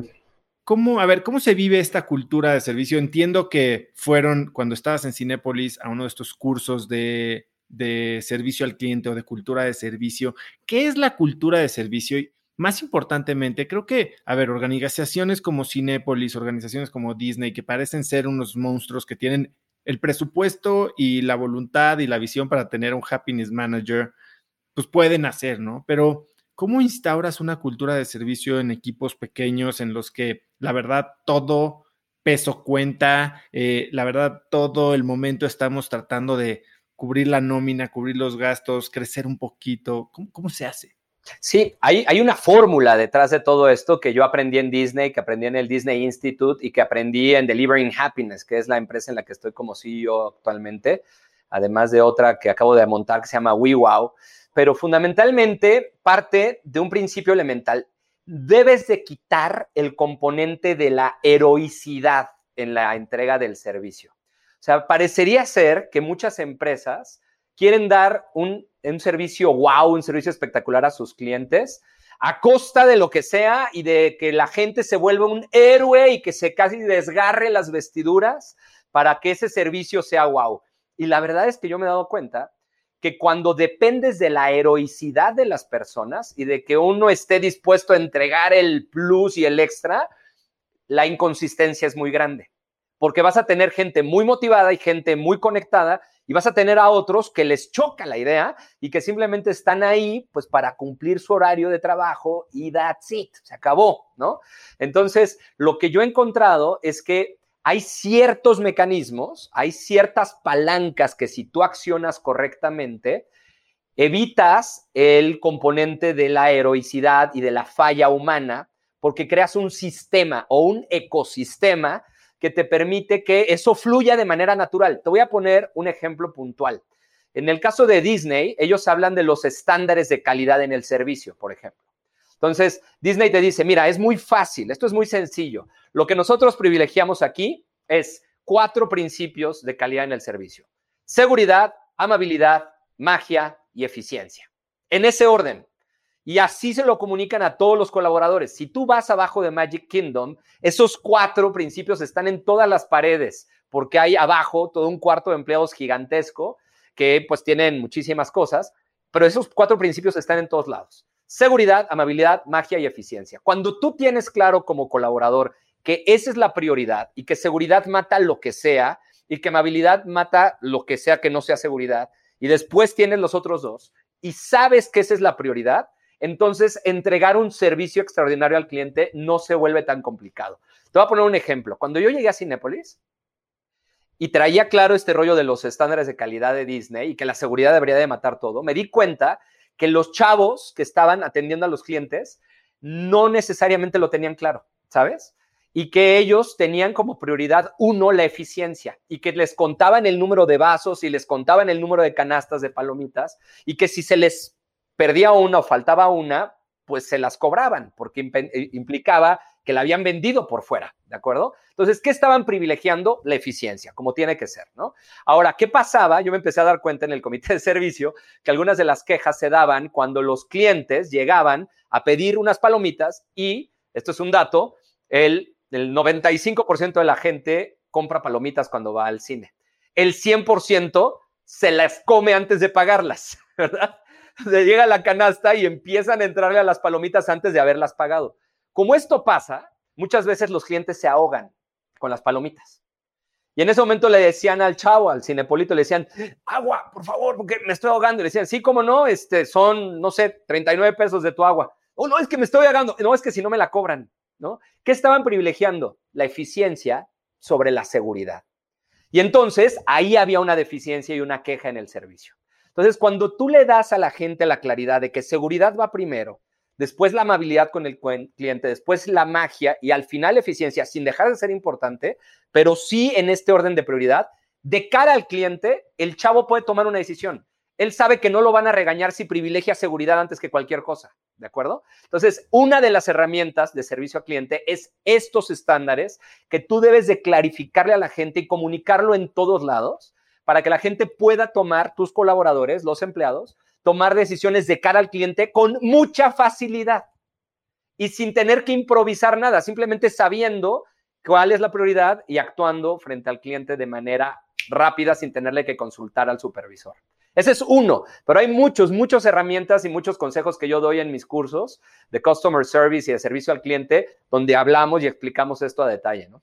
Y esto se puede hacer en una organización de cualquier tamaño. De cualquier tamaño, de cualquier tamaño y de cualquier ramo de la industria, que eso es lo, lo maravilloso. No tiene que ser de entertainment, puede ser en cualquier ramo de la industria. Yo creo que eso es de lo, de lo más padre, ¿no? Tú puedes dar un servicio wow a tus clientes en cualquier ramo de la industria a tus clientes, tanto internos como externos, ¿no? Sacándole un wow a tu gente, ellos le sacan un wow a tu cliente. Jorge, bueno, para quienes no sepan, Jorge y yo somos socios en una nueva empresa que se llama Reto Cero, ¿no? Que es un reto de 35 días para probar la vida sin alcohol. Y como parte de, de la fundación de esta empresa, hace poco entramos en una negociación, tú y yo, en la que estábamos tú y yo del mismo lado. Y la verdad es que verte negociar a mí me dejó idiota. O sea, no sé si yo hubiera tenido el mismo resultado negociando yo solo. Y me encantaría que me dijeras, no sé si es el lado del abogado, no sé si es el lado del empático director de recursos humanos, ¿cómo abordas una negociación tú? Pues siempre bajo una premisa fundamental, ¿no? Eh, ahí en mi, en, mi, en, mi, carrera, por ahí tuve la oportunidad de estudiar negociación en Wharton. Eh, uno de los cursos que hice en Wharton cuando estuve por allá fue precisamente negociación. Y tuve la suerte de que quien fue mi maestro había sido el CEO de los 76ers de Filadelfia, que se llamaba Pat Croce. Este cuate era pues mi maestro en Wharton de esta materia, de uno de los módulos, y me acuerdo que me dijo dos cosas que no se me olvidan. Me dijo, primero, siempre debes de tener muy claro, muy claro cuál es el objetivo que tú persigues en toda negociación, pero tan importante es el objetivo como la persona con la que tú estás negociando. O sea, porque tú no sabes si esa persona el día de mañana te va a tener en el puño de su mano, ¿verdad? En la palma de su mano para apretar el puño y hacerte pedazos. Entonces tú tienes que cuidar muchísimo la relación muchísimo el ser una buena persona durante la negociación, pero nunca, por ningún motivo, perder de vista el objetivo, ¿no? Y me dijo algo muy interesante, me dijo, always be willing to walk away. O sea, que en todo momento se perciba esa sensación de que se me va a ir este cuate. De escasez. De que voy a perder el deal. ¿no? Y dijo, y así esto es en la vida, ¿eh? En general, en cualquier cosa que negocies, tú tienes que estar dispuesto a dejar ir, pero, pero de forma auténtica. O sea, no, no nada más de dientes para afuera, no blofeando, auténticamente con la convicción de lo que tú quieres lograr y si por ahí las cosas no se dan como tú quieres, obviamente cuidar a la persona, cuidar la relación, pero tienes que estar dispuesto a dejar ir ese deal. Y yo creo que en la medida que uno encara las negociaciones de esa forma, eh, obtienes muchos mejores resultados. Siendo transparente, no tienes que bloquear, no tienes que hacer amenazas flagrantes, tienes que ser firme y cuidar muchísimo a la persona con la que estás negociando. Esa es una parte que a mí fue la que más me sorprendió en este caso, porque yo como que soy alguien, no, no voy a decir bélico, pero sí confrontacional, ¿no? Yo soy alguien duro y si vamos a negociar, mi, mi postura creo que es, es dura y, y y puede ser hasta en exceso agresiva, ¿no? Eh, y, creo que lo que vi en ti fue que lograste cosas que, como yo digo, eh, fueron mejores que lo que yo creo que pude haber logrado, pero sin ningún momento eh, exaltarte, fue totalmente conciliador, empático, tranquilo. ¿Alguna vez fuiste de la otra manera? ¿Alguna vez fuiste como yo? Sí, sí, y me tocó una buena golpiza, literalmente, ¿no? Este, tratando de negociar belicosamente con un líder sindical cuando era abogado laboralista, acabé secuestrado día y medio. bueno. Ahí me di cuenta que no, eso no necesariamente da los mejores resultados, ¿verdad? Es una dosis de firmeza y amabilidad y franqueza, yo diría. Son tres como componentes muy, muy útiles al momento de la negociación. Me leí un libro por ahí que se llama The Power of Nice, ¿no? Y el poder de ser buena onda, ¿no? Y eso tiene un poder, pero eso no implica ser dejado, ni ser blando, ni ser enclenque o débil al negociar. Puedes ser muy buena onda, pero ser muy firme en lo que tú quieres y estar 100% convencido de que lo que estás haciendo es lo correcto y obviamente flexible a entender que pueden haber otras soluciones, no te tienes que quedar con la tuya nada más. ¿Hay valor en el bad cop, en el policía malo, en estas estrategias de negociación? Sí, yo creo que sí, ¿no? O sea, sin duda el que te vean firme, el que vean rudo a alguien, eh, claro que ayuda, pero al final del día yo siempre creo que, el mundo da muchísimas vueltas y que puedes haber ganado una negociación siendo un bad cop, pero que al cabo del tiempo vas a encontrarte con alguien que en ese momento era más débil que tú en la negociación y después puede convertirse en alguien muy fuerte. Me tocó hace poquito ya con mi consultora eh, ofrecerle mis servicios a un cuate que cuando lo vi, me quedé viéndolo con cara de este cuate, yo lo conozco, ¿de dónde lo conozco? Y entonces cuando empecé a ofrecerle mis servicios, el tipo me dijo, Jorge, no te preocupes, yo te voy a contratar. Y, me dijo Jorge con mucha naturalidad, como si ya me conociera. Y le dije, ¿quién eres? Y me dijo, ¿no te acuerdas? Le dije, no. Y me dijo, yo te fui a pedir trabajo a Cinépolis hace como cinco años. Yo era un proveedorcito de este tamaño y no tenía nada y en ese momento estaba yo empezando mi negocio y me acuerdo que me, preguntaste sobre mi experiencia y yo no tenía ninguna experiencia. Y después me preguntaste si era capaz de hacer eso que, yo que tú necesitabas. Te dije que sí. Y tú me dijiste, bueno, pues para confiar hay que confiar y voy a confiar en ti. Y me soltaste el proyecto. Me dijo, el proyecto que me dio de comer un año y medio, me lo dio Cinépolis. Me lo diste tú. Me dijo, y tú confiaste en mí y yo no tenía experiencia. Me dijo, entonces, de saque, me dijo, no sé ni qué me vas a vender, pero la respuesta es sí. Y ahorita nomás hay que ver el precio. Dijo, pero, pero de saque, claro que sí. Entonces, tú nunca sabes, ¿no? Si siendo, habiendo sido duro con alguien, el día de mañana te va a tener entre sus manos. Y por eso tienes que ser siempre la persona que, actúe de manera congruente, pasando las decisiones y las negociaciones por la cabeza y filtrándolas por el corazón. Porque yo creo que cuando uno toma las decisiones con la cabeza y las filtra por el corazón, siempre sale un producto final mucho mejor que aquellas decisiones que solamente pasan por el cerebro. Leí hace poco, digo, tienes un, eres un poco más grande que yo, ¿no? Y que cuando se acercaron tus 40 también pasaste por un proceso medio de quererte reinventar. Y fue como empezaste a ser speaker, ¿no? Cuéntame un poquito qué es lo que te faltaba en la vida, qué es lo que querías lograr y después cuéntame cómo fue tu primera experiencia hablando con un público. Sí, eh, la verdad es que eso es que, qué padre que me preguntes eso porque la verdad es de las cosas que más he tratado de analizar últimamente y de compartir con amigos y de compartir en foros y es cómo encontrar tu propósito en la vida, porque al final de cuentas, todo el mundo estamos aquí buscando un propósito o cumplir con un propósito y dejar un legado y dejarla algo y la huella de tu vida en alguien más. Y yo me pregunté y me cuestioné muchas veces cuál era mi propósito. Cuando era abogado yo decía ayudar a las personas. Cuando era actor decía conectar emocionalmente con las personas. Cuando era director de recursos humanos, pues decía, bueno, claro, ahora puedo las dos, puedo conectar emocionalmente y ayudar a crecer profesionalmente a la, a la gente, ayudarles a generarles oportunidades de desarrollo, de crecimiento. Pero yo como que no encontraba con absoluta nitidez el cómo hacerlo de una manera que a mí me resultara súper gratificante.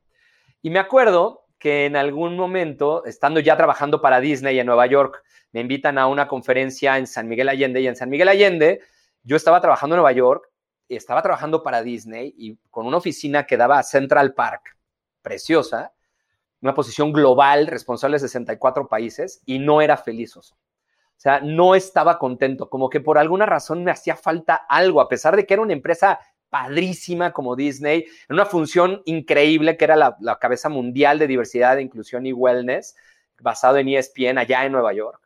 Yo como que no le encontraba a, la vida un sabor de por dónde irme, ¿no? Y, de qué podía hacer el resto de mi vida para ser muy feliz. Y en ese momento eh, me invitaron como speaker a una, conferencia de directores de recursos humanos para Latinoamérica. Fue en México, viajé de Nueva York a México en el vuelo de la noche y llegué sin dormir a dar la conferencia. La di medio hasta medio con desgana porque estaba muy cansado y terminando la conferencia se acercó otro ángel que tengo en mi vida, ¿no? Que es el, el primer director de un buró de speakers que confió en mí para ser speaker profesional, que es Francisco. Le mando un saludo enorme, lo quiero muchísimo. Ahora es mi socio también en otros negocios que tenemos. Y es un cuate maravilloso. Y me vio y me dijo, oye, lo haces muy bien, deberíamos de hacer algo juntos. Dije, pues, ¿quién eres? Me dijo, pues soy Francisco. Le dije, ¿quién eres? O sea, ¿qué haces? Me dijo, no, soy el CEO del buró de speakers más grande de Latinoamérica. Le dije, ah, mira, qué interesante. Le dije, pues me encanta esto de ser speaker, pero pues yo pienso ser speaker por ahí a mis 50 años, ya que haya terminado mi carrera a nivel corporativo. Ahorita no, ahorita estoy en Disney, en Nueva York, o sea, no. Y además no puedo cobrar por ser eh, un ejecutivo de Disney, no puedo cobrar, no puedo, no puedo. O sea, por más ganas que me dieran y me encanta la idea, pero no puedo. Y entonces se quedó callado y me dijo, pues deberías, me dijo, deberías, porque, porque lo que haces lo haces muy bien y no nada más lo haces bien, sino que conectas muy padre con la gente y tu energía está muy cool. Entonces, deberías intentarlo.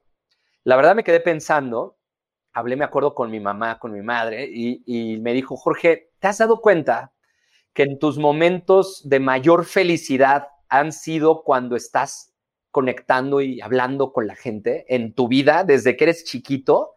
Me dijo, me enseñó una foto de cuando concursé en un concurso de oratoria a mis siete años de trajecito y corbata y gané el primer lugar. Y me dijo, desde ese momento, eso te encanta. Y me quedé pensando y dije, a ver, déjame recapitular. Sí, efectivamente, cuando era actor me encantaba, me encantaba estar antes de la salida al escenario, esos momentos, ese rush, esa adrenalina de energía era maravillosa. Después, cuando era abogado, antes de las audiencias, claro, también me encantaba y cuando le hablaba a los sindicatos, en Cinépolis y como director de recursos humanos, cuando iba a la convención anual y me tocaba exponer la estrategia del negocio y hablar con los chavos y motivarlos y demás, me daban ganas de llorar. Varias veces lloré justo antes de, entrar a una sesión con los cinepolitos y con Alejandro o con Miguel. Yo lloraba antes de la sesión de la emoción de saber que íbamos a hablarle a los chavos, ¿no? Y que íbamos a poderles mejorar la vida un poco. Y dije, la verdad, tiene razón. O sea, yo creo que vine a este mundo a poder contagiar energéticamente hablando, mi propósito con otras personas para que al menos una cambie la manera de ver las cosas, cambie la manera de ser líder con su gente, cambie la manera de tener una cultura al interior de sus empresas o cambie su vida en lo personal, o en lo, en lo muy en lo personal o en lo familiar. Y eso me llena el corazón de una manera que me dan ganas de llorar. Entonces, tengo que hacer eso, punto, ¿no? Y fui a Nueva York y volví a renunciar. ¿no? Y entonces hablé con este cuate y le dije, venga, estoy dispuesto a intentarlo, vamos a hacerlo. Y de allá para acá, pues son ya dos años y medio y casi más de 300 conferencias en cuatro continentes, en muchísimos foros, en muchísimas empresas. Y me han pasado una cantidad de cosas maravillosas, Oso, de gente que se me acerca y me dice, gracias a eso que tú me dijiste, eh, cambió mi manera de ver las cosas. O gente que me dice, gracias a eso que tú me dijiste, eh, yo ya iba a mandar a volar todo y, estoy dispuesto a seguir intentando. Mucho lo que te pasa a ti con tu podcast, te he escuchado, ¿no? De gente que te da comentarios y que te agradece eh, una enseñanza, un aprendizaje, un comentario. Eso te llena el corazón de una manera que no te lo llena ningún dinero, ningún poder, ninguna nada. Solamente el que vive su propósito todos los días sabe a lo que me refiero. No, bueno, no podría estar más de acuerdo contigo. Yo creo que es el proyecto. Y tengo la fortuna de que mis empresas han estado en áreas en las que tienes un impacto positivo muy padre en la gente, pero ninguno con el, la retroalimentación tan rápida y tan positiva como ha sido Cracks Podcast. Y no lo atribuyo a mí, lo atribuyo a gente como tú que se para aquí y le invierte una hora y media, dos horas a compartir esas historias, ¿no? Ahora como, como speaker, uno de los temas que entiendo que tocas mucho es este concepto revive. ¿Qué es eso? correcto. Pues mira, yo creo que hoy muchas de las empresas están pasándola muy mal. Está la gente viviendo momentos bien complicados. Y uno de los conceptos que menciono mucho en mis conferencias actualmente y en los talleres y en las intervenciones que hago en las diferentes empresas es este concepto de revive y tiene que ver con atributos que a nivel cultural las empresas desarrollan para poder salir adelante de la adversidad. ¿A qué me refiero con revive? Es resiliencia como un valor fundamental a desarrollar en estos momentos de tanta adversidad, empatía para conectar emocionalmente con la gente y con los clientes. Creo que estos son momentos de mucho nivel de conexión emocional y a nivel virtual se vuelve un reto muy grande poder conectar emocionalmente con alguien. Entonces la empatía se vuelve un elemento clave. Tus valores como organización. Creo que este es el momento bueno en el que se ponen a prueba los valores en las empresas.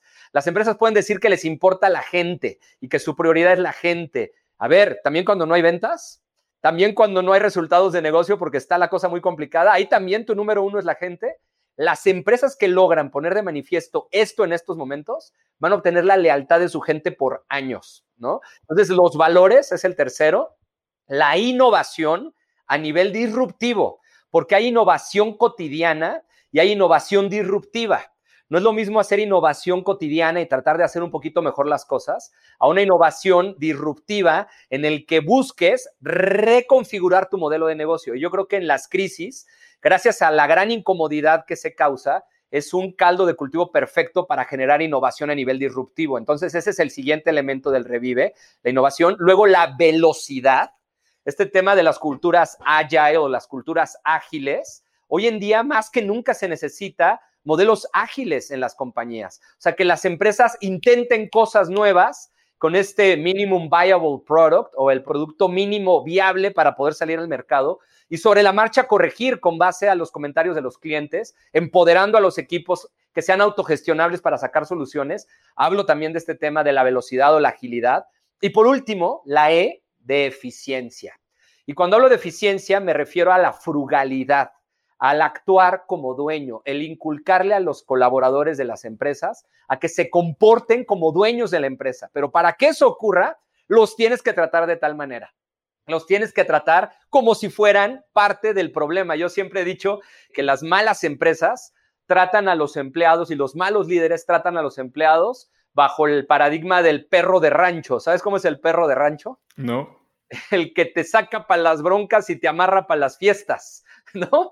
Entonces, los líderes, muy malos líderes, hacen eso. El día que hay un problema, sí, tráiganse este cuate, pero para recibir los aplausos, yo voy a recibirlos a nombre del equipo, ¿verdad? Eso no los hace sentir dueños de la empresa, no siente la gente que son parte de la solución. ¿Quieres que actúen con, con eficiencia y que sean frugales y que cuiden los recursos? Cuídalos a ellos primero. Trátalos muy bien a ellos para que ellos traten muy bien los recursos de la empresa. Entonces, ahí están los, los elementos. Resiliencia, empatía, valores innovación disruptiva, velocidad o agilidad y eficiencia. Está buenísimo y buenísimo lo del perro de rancho, ¿eh? porque sí, así es.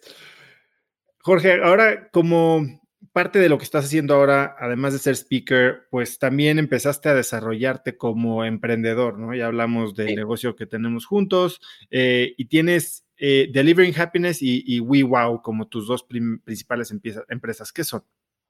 Mira, tengo, tengo tres empresas realmente. Este, tengo desde cuatro con, con Reto Cero, en la que estamos como socio. Estoy además en otra que se llama Best Virtual Organizations, que estamos ayudándole a las empresas a virtualizarse y a vivir esta nueva virtualidad o trabajo virtual de una manera que sirva, porque la gente pasó de un trabajo presencial a un trabajo virtual sin que nadie le explicara cómo hacerlo ni cómo ayudar a los líderes a que conecten y lideren a distancia a sus equipos. Entonces, Best Virtual Organizations lo que hace es precisamente esto, enseñarles las mejores prácticas a nivel mundial. Eh, yo estoy además como profesor en Harvard eh, Business Publishing para todos los programas de formación ejecutiva y ahí está el foco ahorita en Harvard. Se están tratando de ayudarle a sus a los clientes de Harvard a enseñarles cómo virtualizarse. Entonces, este tema, este tema es el que hace Best Virtual Organizations. Esa es una de las empresas. La otra es Delivering Happiness. Delivering Happiness hace temas de felicidad en el trabajo y ayudamos a hacer cambios de cultura en las organizaciones. Lo que hacemos con Delivering Happiness es empresa líder a nivel mundial en temas de felicidad en el trabajo. Yo compré la franquicia para México ¿Tiene algo que ver con Tony Shea de Zappos? exacto, exacto. Es precisamente la empresa que formó Tony Shea después de que Zappos se vende a Amazon.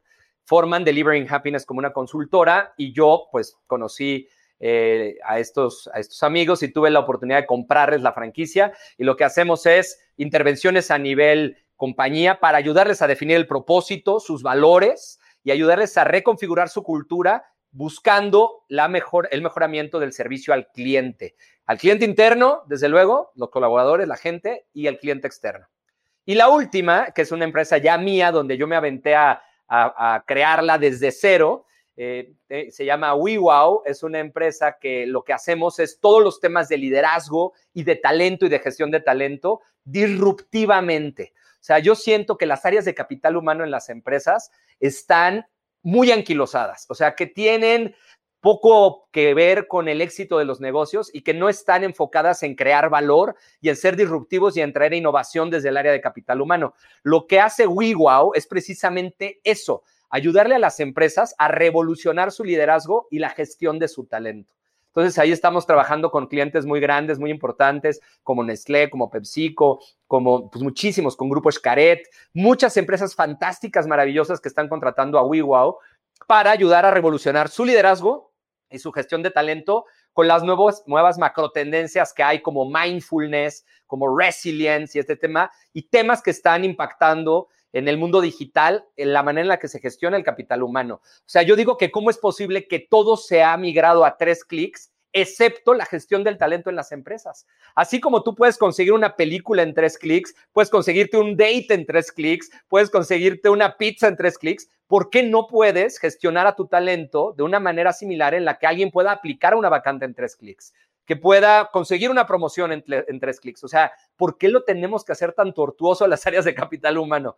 Entonces, estoy en esta, en esta última encomienda en WeWow, revolucionando a varias compañías, cambiando y reconfigurando la manera de hacer negocios eh, a través de, pues, elementos que son súper tendencia hoy, como el tema de mindfulness, como el tema de la digitalización, la transformación cultural, estos temas de evolución en el servicio, de customer service, entendiendo las áreas de capital humano ya no como un área de soporte, sino como un área que verdaderamente se vuelva clave en el éxito de la organización.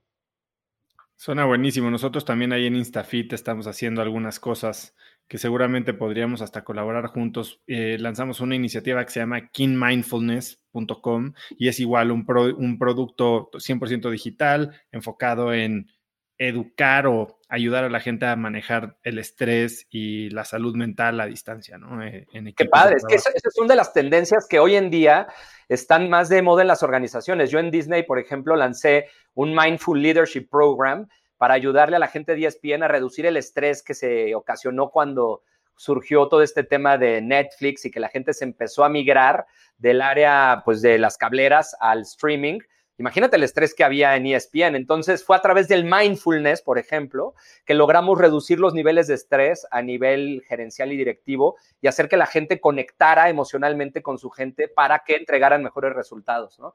Todas esas tendencias son las de las que hablamos en WeWow y son tendencias que yo capturo de varios lugares, ¿no? Soy profesor de Harvard, soy profesor de LinkedIn, lo que trabajé en Disney, lo que he hecho en Cinépolis, o sea, como de varios lugares y de varios amigos directores de recursos humanos que tengo por todos lados, con los cuales intercambio ideas todo el tiempo. Esas mejores prácticas se las llevamos a las empresas.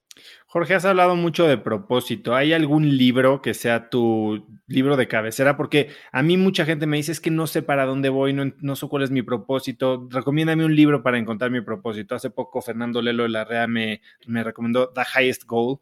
Eh, ¿Tú tienes alguno? Tengo varios, pero en particular dos que me parece que son clave. El primero es de Bill George. Él es profesor de Harvard en temas de liderazgo. Se llama Discover Your True North. Descubre tu verdadero norte. Ese es uno de ellos. Y el otro que es un clásico que no puedes dejarlo de leer y, es, algo que debes de siempre eh, buscar como referencia. Simon Sinek, Start with the Why, ¿no? Empezando con el porqué de Simon Sinek eh, es un librazo que me parece que puede clarificar para los que no tienen mucha idea del tema del propósito. Ese sería el primero. Y el de Discover Your True North, True North eh, está diseñado para, para líderes que quieren eh, ver historias de éxito. Este cuate entrevista a 50 CEOs y les logran sacar un poco de su cerebro cómo comunicar el propósito para sus organizaciones. Y yo creo que hoy en día es la era del propósito, Oso. Las empresas, cuando no tienen resultados de negocio, no pueden motivar mucho a su gente si no es a través del propósito de la organización. Y cuando la gente me pregunta, oye, ¿qué es el propósito? Le respondo igual, lo que extrañaría el mundo si tu empresa dejara de existir. Ese es el propósito de tu empresa. Y cuando logras encontrar eso, cuéntaselo a tu gente porque no hay nada que los motive más que sentir que están contribuyendo a algo más grande que su simple trabajo, ¿no? Y eso es el propósito. Entonces, por ahí yo te diría que esos dos libros son maravillosos y se los recomiendo muchísimo. Y para sumar, yo creo que el concepto de Massive Transformative Purpose eh, o propósito masivo transformador de Salim Ismail en fantástico Exponential Organizations también creo que puede. Fantástico, fantástico libro también, sí. Y es un tema ahorita, ¿eh? O sea, yo te puedo decir que lo que yo detecto de mis clientes, los líderes están, justo hoy en la mañana hablaba con el IPADE que estábamos haciendo un caso de negocio en el IPADE, doy algunas sesiones también por ahí de cultura y de talento. Y el gran tópico de los directores generales es el tema del propósito en estos momentos, de cómo echar mano del propósito para poder reconfigurar el destino de sus organizaciones, porque la sacudida que tuvieron es enorme. Y cuando el propósito nada más eran los resultados financieros o alcanzar el liderazgo en no sé qué cosa, y se te mueve el mundo como se movió este año, tienes que reconfigurarlo a algo más grande, más elevado. Cuéntame un poquito, ¿qué has aprendido de 2020? Híjole, a mí me pareció un año extraordinario. Y esto es algo que cuando lo digo la gente se, me voltea a ver con cara de, ¿estás loco? ¿Qué te pasa? bueno, a ver, a mí me dio COVID, o sea, para ponerlo así de sencillo. Este, yo tuve el, el virus cara a cara, lo tuve, nos vimos a los ojos, el COVID y yo. No hay, nadie me lo platica. Y la verdad es que yo creo que el 2020 es un año extraordinariamente positivo para la humanidad. Yo creo que cuando tienes de cerca la muerte, valoras la vida.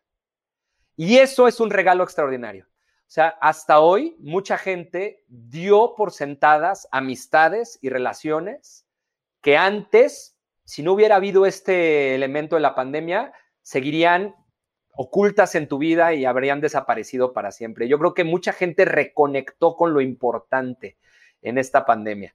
Yo creo que en la pandemia la gente se dio cuenta de a lo que quiere dedicarse y a lo que no quiere dedicarse, se dio cuenta de con quién quiere estar y con quién no quiere estar, se dio cuenta de que hay poco tiempo en esta vida y que hay que utilizarlo sabiamente. Y me parece que es de las grandes, grandes enseñanzas, de dejar de vivir la vida en piloto automático y empezar a disfrutarla un poquito más y saborear cada conversación, cada libro que te lees, cada plática que tienes con un amigo, porque no sabes si lo vas a volver a ver.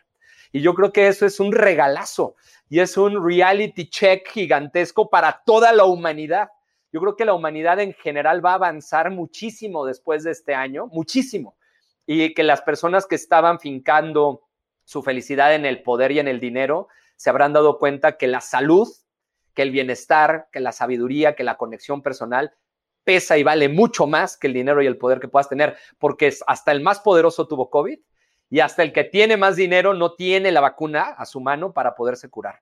Y entonces hay que apelar a otras cosas y yo creo que es lo que la humanidad se va a llevar de aprendizaje este año. ¿Cuál es el cambio de pensamiento más grande que has tenido tú este año? Híjole, varios, muchísimos, muchísimos. Eh, de entrada, el dejar de depender de otro tipo de factores y asumirme responsable de lo que yo quiero lograr en la vida, ¿no?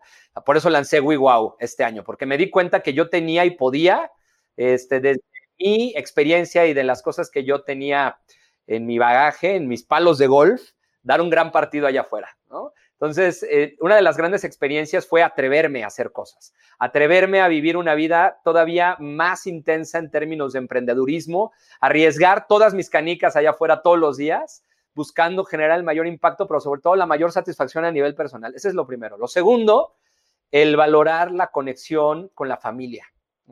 Eh, mi abuelita tuvo COVID, un tío tuvo COVID, yo mismo tuve COVID, y la verdad es que me da la impresión de que de que yo la tenía desatendida en muchos aspectos, incluido mis hijos y demás. Y la verdad es que este periodo de reconexión a nivel personal y familiar ha sido enorme y un gran aprendizaje. que, para el futuro no pienso soslayar ni desatender, ¿no? Yo creo que esas cosas son de las más importantes para mí este año. ¿Dónde crees que te pone 2020 en cinco años? Yo creo que 2020 me da la oportunidad de aquí a cinco años en eh, poder acelerar ese sueño que tengo de poder contribuir al éxito de las compañías, porque yo no me hubiera lanzado algo digital este, si no hubiera pasado lo de la pandemia, por ejemplo. Entonces, esto me, me, da la, la, posibilidad de exponenciar ese sueño y que llegue a muchas más personas. Antes, por ejemplo, daba yo una conferencia por día y a veces, como tenía que viajar a algún lugar para dar la conferencia, perdía de hecho dos días para dar una conferencia. Hoy, gracias a la pandemia, tengo la posibilidad de dar tres conferencias al día o cuatro porque todo es virtual. Entonces, la cantidad de gente a la que yo puedo llegar con el mensaje de ser un mejor líder, de buscar tu propósito, de cuidar tus valores, cada vez es más grande y entonces acelera el número de personas a las que quiero tocar. Y como yo debo 36 mil almas, entonces pues, esto me ayuda a pagarlas más rápido. ¿Qué piensas hoy de la industria de recursos humanos, Jorge? Híjole, yo creo que la industria de recursos humanos está viviendo una de sus grandísimas oportunidades. Yo creo que estaba en la banca en el partido de fútbol, recursos humanos, en la banca, viendo el partido. Y ahorita, en esta pandemia, le dijeron, vas de titular.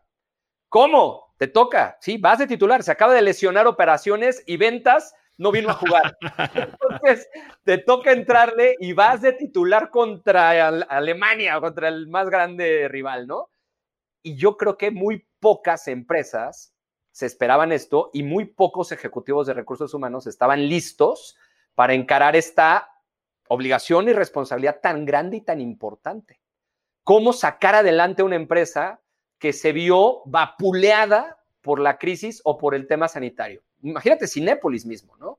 Este, hoy en día, o sea, el cuate que esté en recursos humanos tiene que estar siendo un protagonista del tema en este momento, sin duda alguna. Finanzas no va a resolver el tema. Operaciones probablemente, pero a quien están voltando a ver para que resuelva la coyuntura es a la persona de capital humano. Y yo creo que tiene una gran oportunidad, que no la pueden dejar ir, que no la pueden desperdiciar. Este es el momento, es como cuando nunca juegas de titular y te meten 10 minutos, más te vale que te avientes un gol y que sea de chilena, porque si no, momentum, use it or lose it. O sea, si desaprovechan esta oportunidad, van a regresar a la banca sin haber creado ningún valor. Y este es el momento de crear valor al interior de las empresas y que las empresas se vuelvan más humanas, que conecten emocionalmente con su gente, que a través de la gente venga la solución de la innovación, de la creatividad, de la disrupción de la gente. Y a recursos humanos le toca crear el ambiente propicio para que esto ocurra. Jorge, si pudieras hoy escribir un mensaje en el cielo para que millones de personas lo vieran, ¿qué diría? Qué una pregunta. Yo creo que diría, no dejes de voltear para acá. Explícame, ¿qué significa eso? O sea, que no dejes de, voltear a tus sueños, que no dejes de ver hacia arriba jamás, que nunca te atemorice la realidad y que eso sacrifique los sueños que tienes en la vida. O sea, si pudiera poner un mensaje en el cielo, diría, nunca dejes de voltear hacia acá arriba. Y yo creo que en la medida que uno mantenga la fe, la esperanza, en que todo va a salir bien y mantengas tus sueños vivos en todo momento y no dejes de ver hacia allá arriba, tu potencia, tu fuerza, tu energía va a estar en el lugar correcto.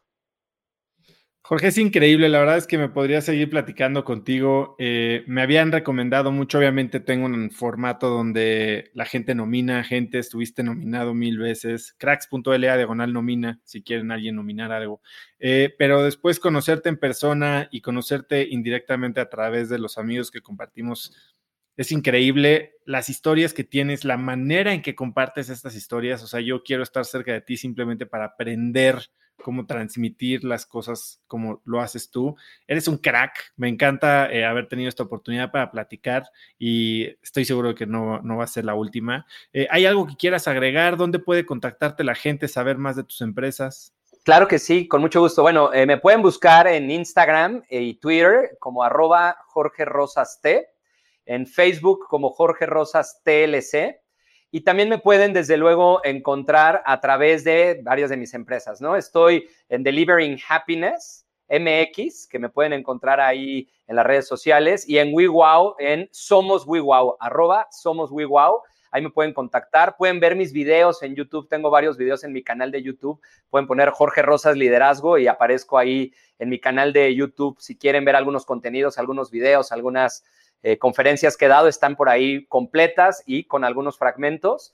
Y encantado, de verdad, mi querido oso, de haber estado contigo. De verdad, es un gran, gran, gran privilegio. Soy súper mega fan de, de Cracks Podcast. Eh, me aviento todos los días que corro en la mañana, me aviento cinco kilómetros y un podcast tuyo, te lo juro, todos los días. No dejo de verlos porque, porque me parece que se retroalimentan recíprocamente. El hacer ejercicio y al mismo tiempo meterle algo padre a tu cerebro antes de desayunar es la mezcla perfecta para tener un día formidable. Pues un privilegio saber que soy parte de, de, esa rutina mañanera. Jorge, millones de gracias y pues nos estamos viendo pronto. Claro que sí, un fuerte abrazo y saludos a todos nuestros amigos del podcast. Gracias. Jorge es verdaderamente un crack en lo que hace y en la manera en que comunica todo lo que sabe. Si te gustó el episodio, compártelo con alguien usando el link cracks.la diagonal 094. También sigue Cracks Podcast en Spotify o suscríbete en iTunes y califícanos ahí con 5 estrellas para que más gente nos encuentre. Mencióname en Instagram o Twitter con la lección que más te dejó la plática con Jorge como arroba osotrava y menciona a Jorge como arroba Jorge Rosas T. Puedes encontrar links a todo lo que Jorge y yo hablamos hoy en cracks.la diagonal 094 y eso es todo por hoy. Yo soy Osotrava y espero que tengas una semana de cracks.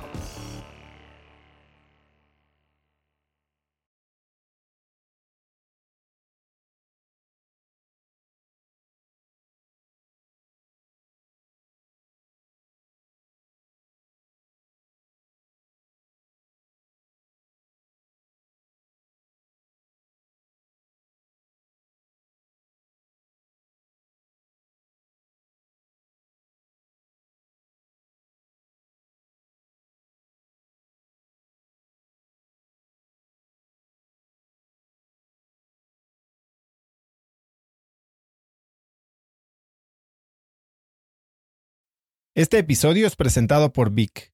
Si me conoces, sabes que soy un consumidor voraz de audiolibros y que he probado todo tipo de aplicaciones para seguir nutriendo mi mente mientras manejo o mientras corro o hago ejercicio, pero sin duda, por mucho, Vic es mi favorita. Con Vic puedes convertirte en una máquina de aprendizaje porque con solo 15 minutos al día puedes leer más de 12 libros al año. En Vic tienen más de 250 mil títulos y puedes escuchar resúmenes de bestsellers en menos de 15 minutos o libros completos, incluido mi libro Haz lo que importa, así como mis Vic originales como Cómo combatir el síndrome del impostor. Vic, por ser escucha de cracks, te regala 7 días de prueba y después contenido ilimitado por solo 167 pesos al mes en un pago anual de 1.999 pesos al suscribirte a Vic. Simplemente ve a cracks.la diagonal. Vic se escribe B alta E E K. Una vez más, es cracks.la diagonal Vic. Este episodio es presentado por Hospital Ángeles Health System. Cada invitado con el que platico en el podcast me abre los ojos a nuevas tecnologías que están impactando de forma positiva la manera en que todos nosotros vivimos. Una de las áreas en las que el avance tecnológico está generando más impacto es en el área de la salud, especialmente con los avances en cirugía robótica que permiten intervenciones con menos sangrado, menos dolor, cicatrices más pequeñas y una recuperación mucho más rápida. Hospital Ángeles Health System el programa de cirugía robótica más robusto en el sector privado en México. Cuenta con 13 robots Da Vinci, el más avanzado y versátil del mundo, y con el mayor número de médicos certificados en cirugía robótica, con la cantidad de horas necesarias para poder operar, ya que tiene el único centro de capacitación de cirugía robótica en todo el país. Este es el futuro de la cirugía. Si quieres conocer más sobre el programa de cirugía robótica de Hospital Ángeles Health System y ver el directorio de doctores, visita cracks.la diagonal ángeles. Una vez más, es cracks.la diagonal ángeles. Consulta a tu médico.